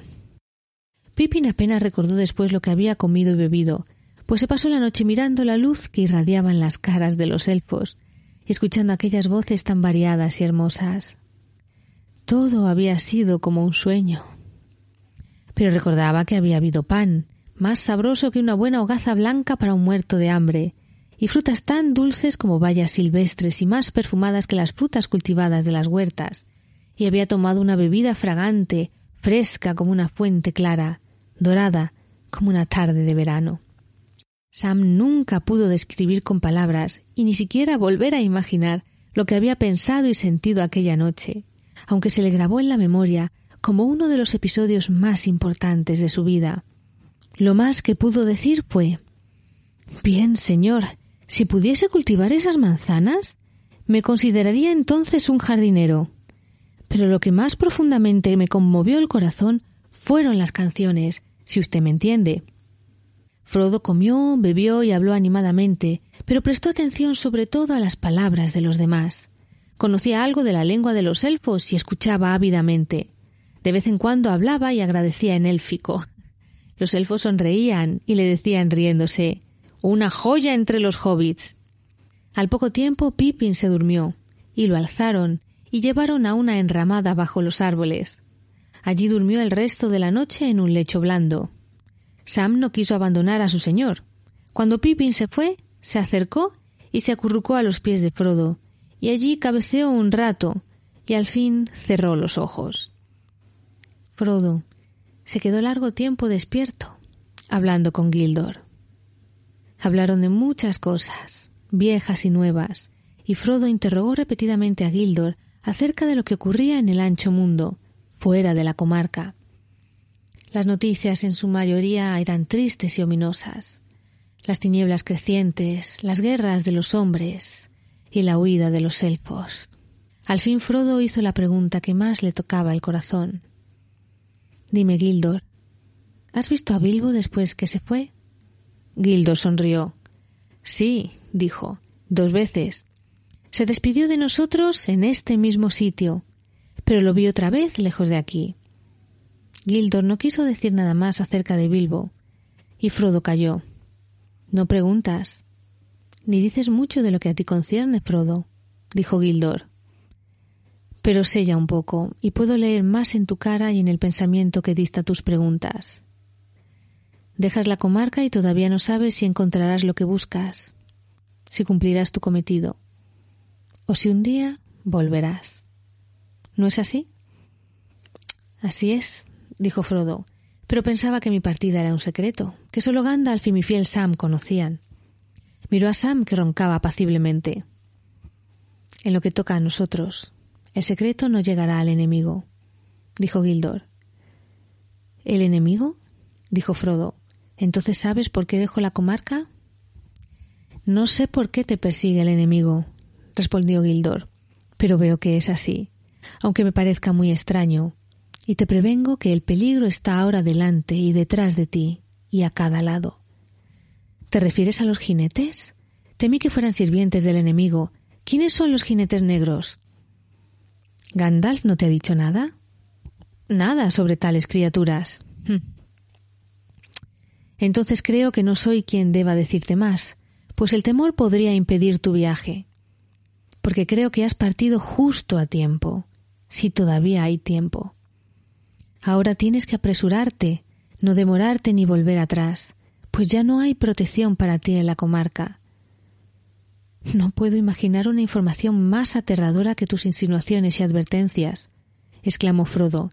Sabía que el peligro acechaba, por supuesto, pero pero no esperaba encontrarlo tan pronto, en nuestra propia comarca. ¿Es que un hobbit no puede pasearse tranquilamente desde el agua al río? No es tu propia comarca, dijo Gildor. Otros moraron aquí antes que los hobbits existieran, y otros morarán cuando los hobbits ya no existan. Todo a vuestro alrededor se extiende el ancho mundo. Podéis encerraros, pero no lo mantendréis siempre afuera. Lo sé.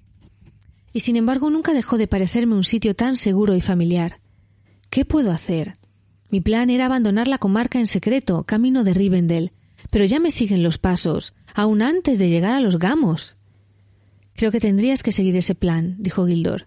No pienso que el camino sea muy difícil para tu coraje, pero si deseas consejos más claros, tendrías que pedírselos a Gandalf. No conozco el motivo de tu ida, y por eso mismo no sé de qué medios se valdrán tus perseguidores para atacarte. Gandalf lo sabrá, sin duda. Supongo que lo verás antes de dejar la comarca. Así lo espero, pero esto es otra cosa que me inquieta. He esperado a Gandalf muchos días. Tendría que haber llegado a Hobbiton hace dos noches cuando mucho, pero no apareció. Ahora me pregunto qué habrá ocurrido. ¿Crees necesario que lo espere? Gildor guardó silencio un rato y al fin dijo No me gustan estas noticias. El retraso de Gandalf no presagia nada bueno. Pero está dicho, no te entrometas en asuntos de magos, pues son astutos y de cólera fácil. Te corresponde a ti decidir, sigue o espéralo. Hm. Y también se ha dicho, respondió Frodo, no pidas consejo a los elfos, pues te dirán al mismo tiempo que sí y que no. ¿De veras? rió Gildor. Raras veces los elfos dan consejos indiscretos pues un consejo es un regalo muy peligroso, aun del sabio al sabio, ya que todos los rumbos pueden terminar mal. ¿Qué pretendes? No me has dicho todo lo que a ti respecta. Entonces, ¿cómo podría elegir mejor que tú? Pero si me pides consejo, te lo daré por amistad. Pienso que debieras partir inmediatamente, sin dilación, y si Gandalf no aparece antes de tu partida, Permíteme también aconsejarte que no vayas solo. Lleva contigo amigos de confianza y de buena voluntad. Tendrías que agradecérmelo, pues no te doy este consejo de muy buena gana. Los elfos tienen sus propios trabajos y sus propias penas, y no se entrometen en los asuntos de los hobbits o de cualquier otra criatura terrestre. Nuestros caminos rara vez se cruzan con los de ellos, por casualidad o a propósito. quizás este encuentro no sea del todo casual, pero el propósito no me parece claro y temo decir demasiado. Te estoy profundamente agradecido, dijo Frodo, pero me gustaría que me dijeras con claridad qué son los jinetes negros. Si sigo tu consejo, no he de ver a Gandalf durante mucho tiempo y tendría que conocer cuál es el peligro que me persigue. ¿No es bastante saber que son siervos del enemigo? respondió Gildor. Escapa de ellos. No les hables. Son mortíferos. No me preguntes más. Mi corazón me anuncia que antes del fin, tú, Frodo, hijo de Drogo, sabrás más de estas cosas terribles que Gildor Inglorion. Que Elbereth te proteja. ¿Dónde encontraré coraje? preguntó Frodo. Es lo que más necesito. El coraje se encuentra en sitios insólitos, dijo Gildor. Ten fe. Duerme ahora. En la mañana nos habremos ido, pero te enviaremos nuestros mensajes a través de las tierras. Las compañías errantes sabrán de tu viaje y aquellos que tienen poder para el bien estarán atentos. Te nombro amigo de los elfos y que las estrellas brillen para ti hasta el fin del camino. Pocas veces nos hemos sentido tan cómodos con gente extraña, es muy agradable oír palabras del idioma antiguo en labios de otros peregrinos del mundo. Frodo sintió que el sueño se apoderaba de él, aun antes que Gildor terminara de hablar. Dormiré ahora, dijo, y el elfo lo llevó junto a Pippin, y allí Frodo se echó sobre una cama y durmió sin sueños toda la noche.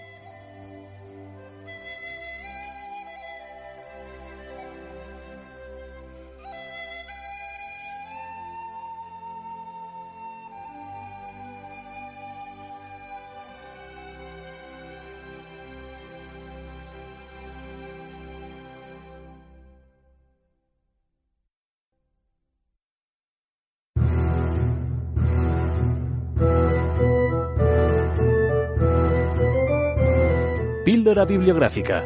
Una visita a la biblioteca de regreso a Hobbiton.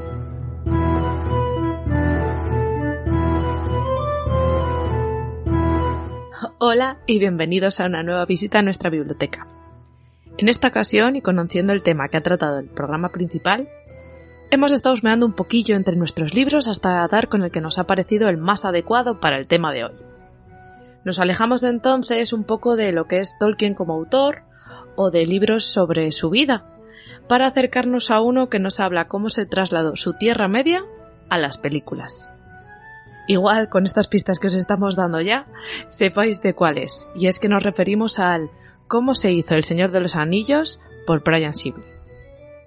¿Que quién es Brian Sibley? Os preguntaréis algunos. Pues bien, se trata de un escritor que nació en Londres, es británico por tanto, en julio del año 1949 Brian ha escrito diversas adaptaciones radiofónicas como El progreso del peregrino de John Bunyan o Las crónicas de Narnia del gran C.S. Lewis que muchos conoceréis seguramente. Y sería con una de esas adaptaciones radiofónicas con las que empieza a vincularse y acercarse al mundo de Tolkien, ya que es en el año 1981 cuando se encarga de escribir la adaptación radiofónica de la novela del Señor de los Anillos. Hay que decir que no ha sido la única adaptación que ha hecho de alguna obra de Tolkien al mundo radiofónico, puesto que también se encargó de la adaptación de Los cuentos desde el Reino Peligroso, este conjunto de, relatos cortitos de Tolkien.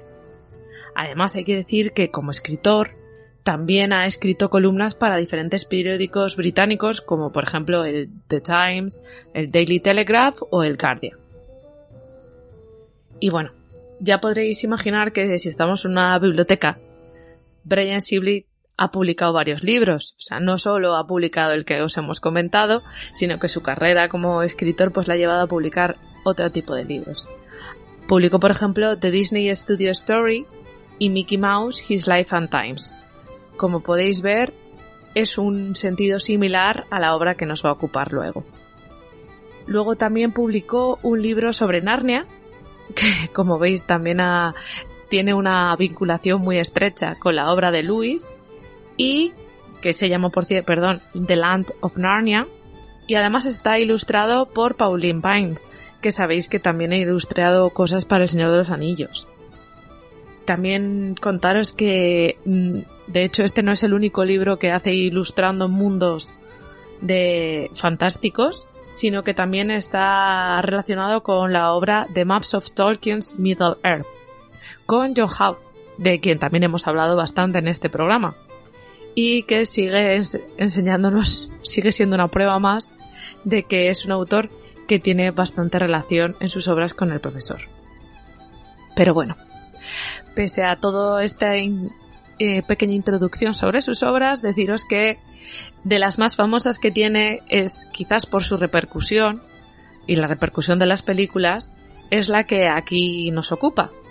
Y aunque es verdad que no es la única obra que ha hecho sobre cómo se han creado películas, ya que también hizo, bueno, relacionado con el mundo del Señor de los Anillos, también hizo la biografía del propio Peter Jackson y las guías oficiales del Hobbit de las tres películas.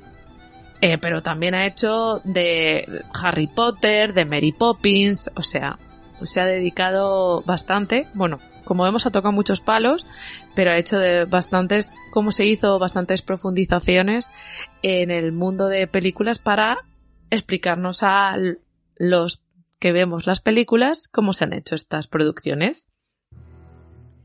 Y bueno, quizás un último puntillo sobre su vida antes de pasar un poco a hablar a la obra. Y es que se trata de un miembro de honor de la Tolkien Society, lo cual demuestra su respeto a la obra del profesor. Pero bueno, ahora que le conocéis un poquito más, voy a hablaros un poco del libro. Eh, su título, como ya he dicho antes, es Cómo se hizo el Señor de los Anillos, aunque la versión inglés se titula The Lord of the Rings, The Making of the Movie.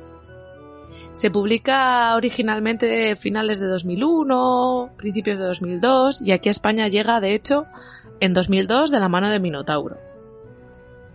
Hay que decir que el libro, por cierto, está dedicado a Ian Holm, quien hizo de Bilbo en las películas, pero a quien el autor conoció en la versión radiofónica haciendo de Frodo, lo cual es un guiño muy bonito. Y bueno, el libro cuenta inicialmente con una introducción muy bonita hecha por Ian McKellen, que es muy personal, ¿no? Intenta involucrar al lector en el viaje que va a emprender contándole un poco lo fundamental que fue para Ian McKellen este viaje de tan largo para rodar las películas del Señor de los Anillos. Y bueno, una vez leemos esto, entramos en la, el primer capítulo es también un poco a estilo de introducción para hacernos ver la revolución que fue un poco en Nueva, Zelanda, la, el estreno de la primera película y ya de ahí darnos paso a un viaje increíble por la selección de los paisajes, la creación y el diseño del vestuario, eh, las pruebas de maquillaje, las pelucas, eh, cosas que llevaban tantísimas horas y cómo se hacían de manera tan minuciosa. Nos acercamos incluso a la creación de Gollum, que como todos sabréis fue muy impactante para la época, porque no podemos dejar de pensar que estas películas se ruedan hace 20 años, ¿vale? Veremos las armas, el diseño de armas, los estudios que se hacían para estos diseños. Vamos, un paseo cargado de fotografías y de explicaciones que te permiten sentir un poco más cerca del rodaje como si fueses casi parte de parte del no, pero que es lo que nos encantaría a muchos, pero muy cerquita. Y nos permite también ver cómo podría ser crear la Tierra Media. Hay que deciros también que al final de cada capítulo, digamos que hay como una especie de momento epilogar de, si es que esa palabra existe, de ese capítulo en el cual pues se centran en algún tema, en un aspecto más concreto dentro de lo que todo, de lo que están contando, pues por ejemplo, en localizaciones pues nos hablan de Edoras y cómo una vez encuentran el lugar que creen que es el lugar perfecto, pues cómo construir el castillo, le dan la textura que quieren y demás para hacerlo incluso aún más cercano y más profunda a la vista y permitirnos focalizar un poco en ese tipo de aspectos. Y bueno, ¿cómo es el libro que tenemos? Porque suena muy guay, ¿verdad? Pues bueno, es un libro a todo color, evidentemente las páginas tienen bastante gramaje, están como con brillo, cargadas de fotografías, el libro tiene un tamaño de 22 centímetros por 38 y cuenta en su portada con un fotomontaje en el que se ve por un lado a Gandalf con un fondo blanco y a Saruman con un fondo negro así para no darte ninguna pista, ¿verdad? y en medio están separados por la torre de Orthanc y abajo encontramos un ejército de orcos como con fuego por detrás. Un poco la imagen que ve, yo creo que la ve Frodo no sé, recuerdo, me recuerdo un poco a la que ve Frodo en el espejo o también cuando están atacando, cuando están atacando Rohan. Una, no sé si cuál de las dos es, porque no lo he estudiado bien. En la contraportada hay un resumen de lo que contiene el libro con fondo azul y también el dibujo de la torre de Orhan, Funk. Además, evidentemente la tipografía que se ha utilizado para las letras del título es la tipografía típica de las películas y bueno, Señalar que la edición en castellano, como ya he dicho antes, la fue traída por Minotauro y lo tradujo Estela Gutiérrez Torres.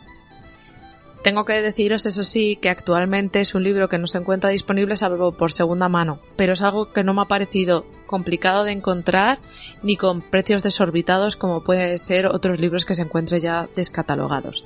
Así que si queréis podéis mirar en un montón de páginas web que seguro que lo encontráis. Y bueno, hasta aquí nuestra visita de hoy. Esperamos que la hayáis disfrutado y que el mes que viene os volvamos a ver en nuestra biblioteca.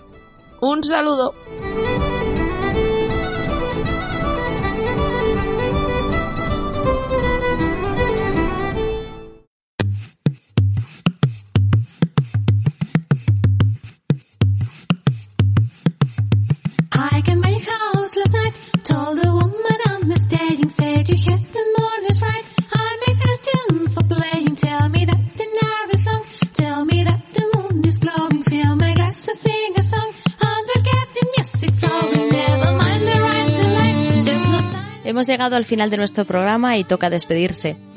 Habéis escuchado música de Alex Pérez Mansergas, compuesta especialmente para este podcast, del grupo Innerlands y de Gregoire Lorne. La lectura a cargo de María José Rodríguez con arreglos de Rafael Fortún y las portadas, como siempre, de Nai.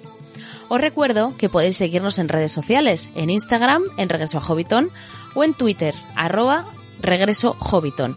También tenemos página de Facebook o podéis seguirnos a través de la página de Facebook de la Sociedad Tolkien Española. No olvidéis que todos nuestros programas están colgados en iVoox, en iTunes y también en Spotify. Soy Elia Martel y ha sido un placer pasar con vosotros estas últimas horas. Me despido, como siempre, con una frase de Tolkien. Quien no es capaz de desprenderse de un tesoro en un momento de necesidad es como un esclavo encadenado. Nos vemos en el próximo Regreso a Hobbiton.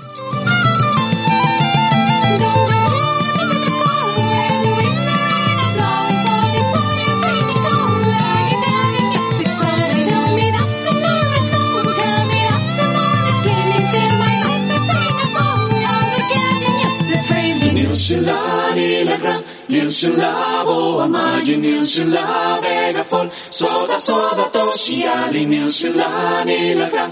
Nilshulabo, amaji nilshulabega fol. Soda soda toshi ali.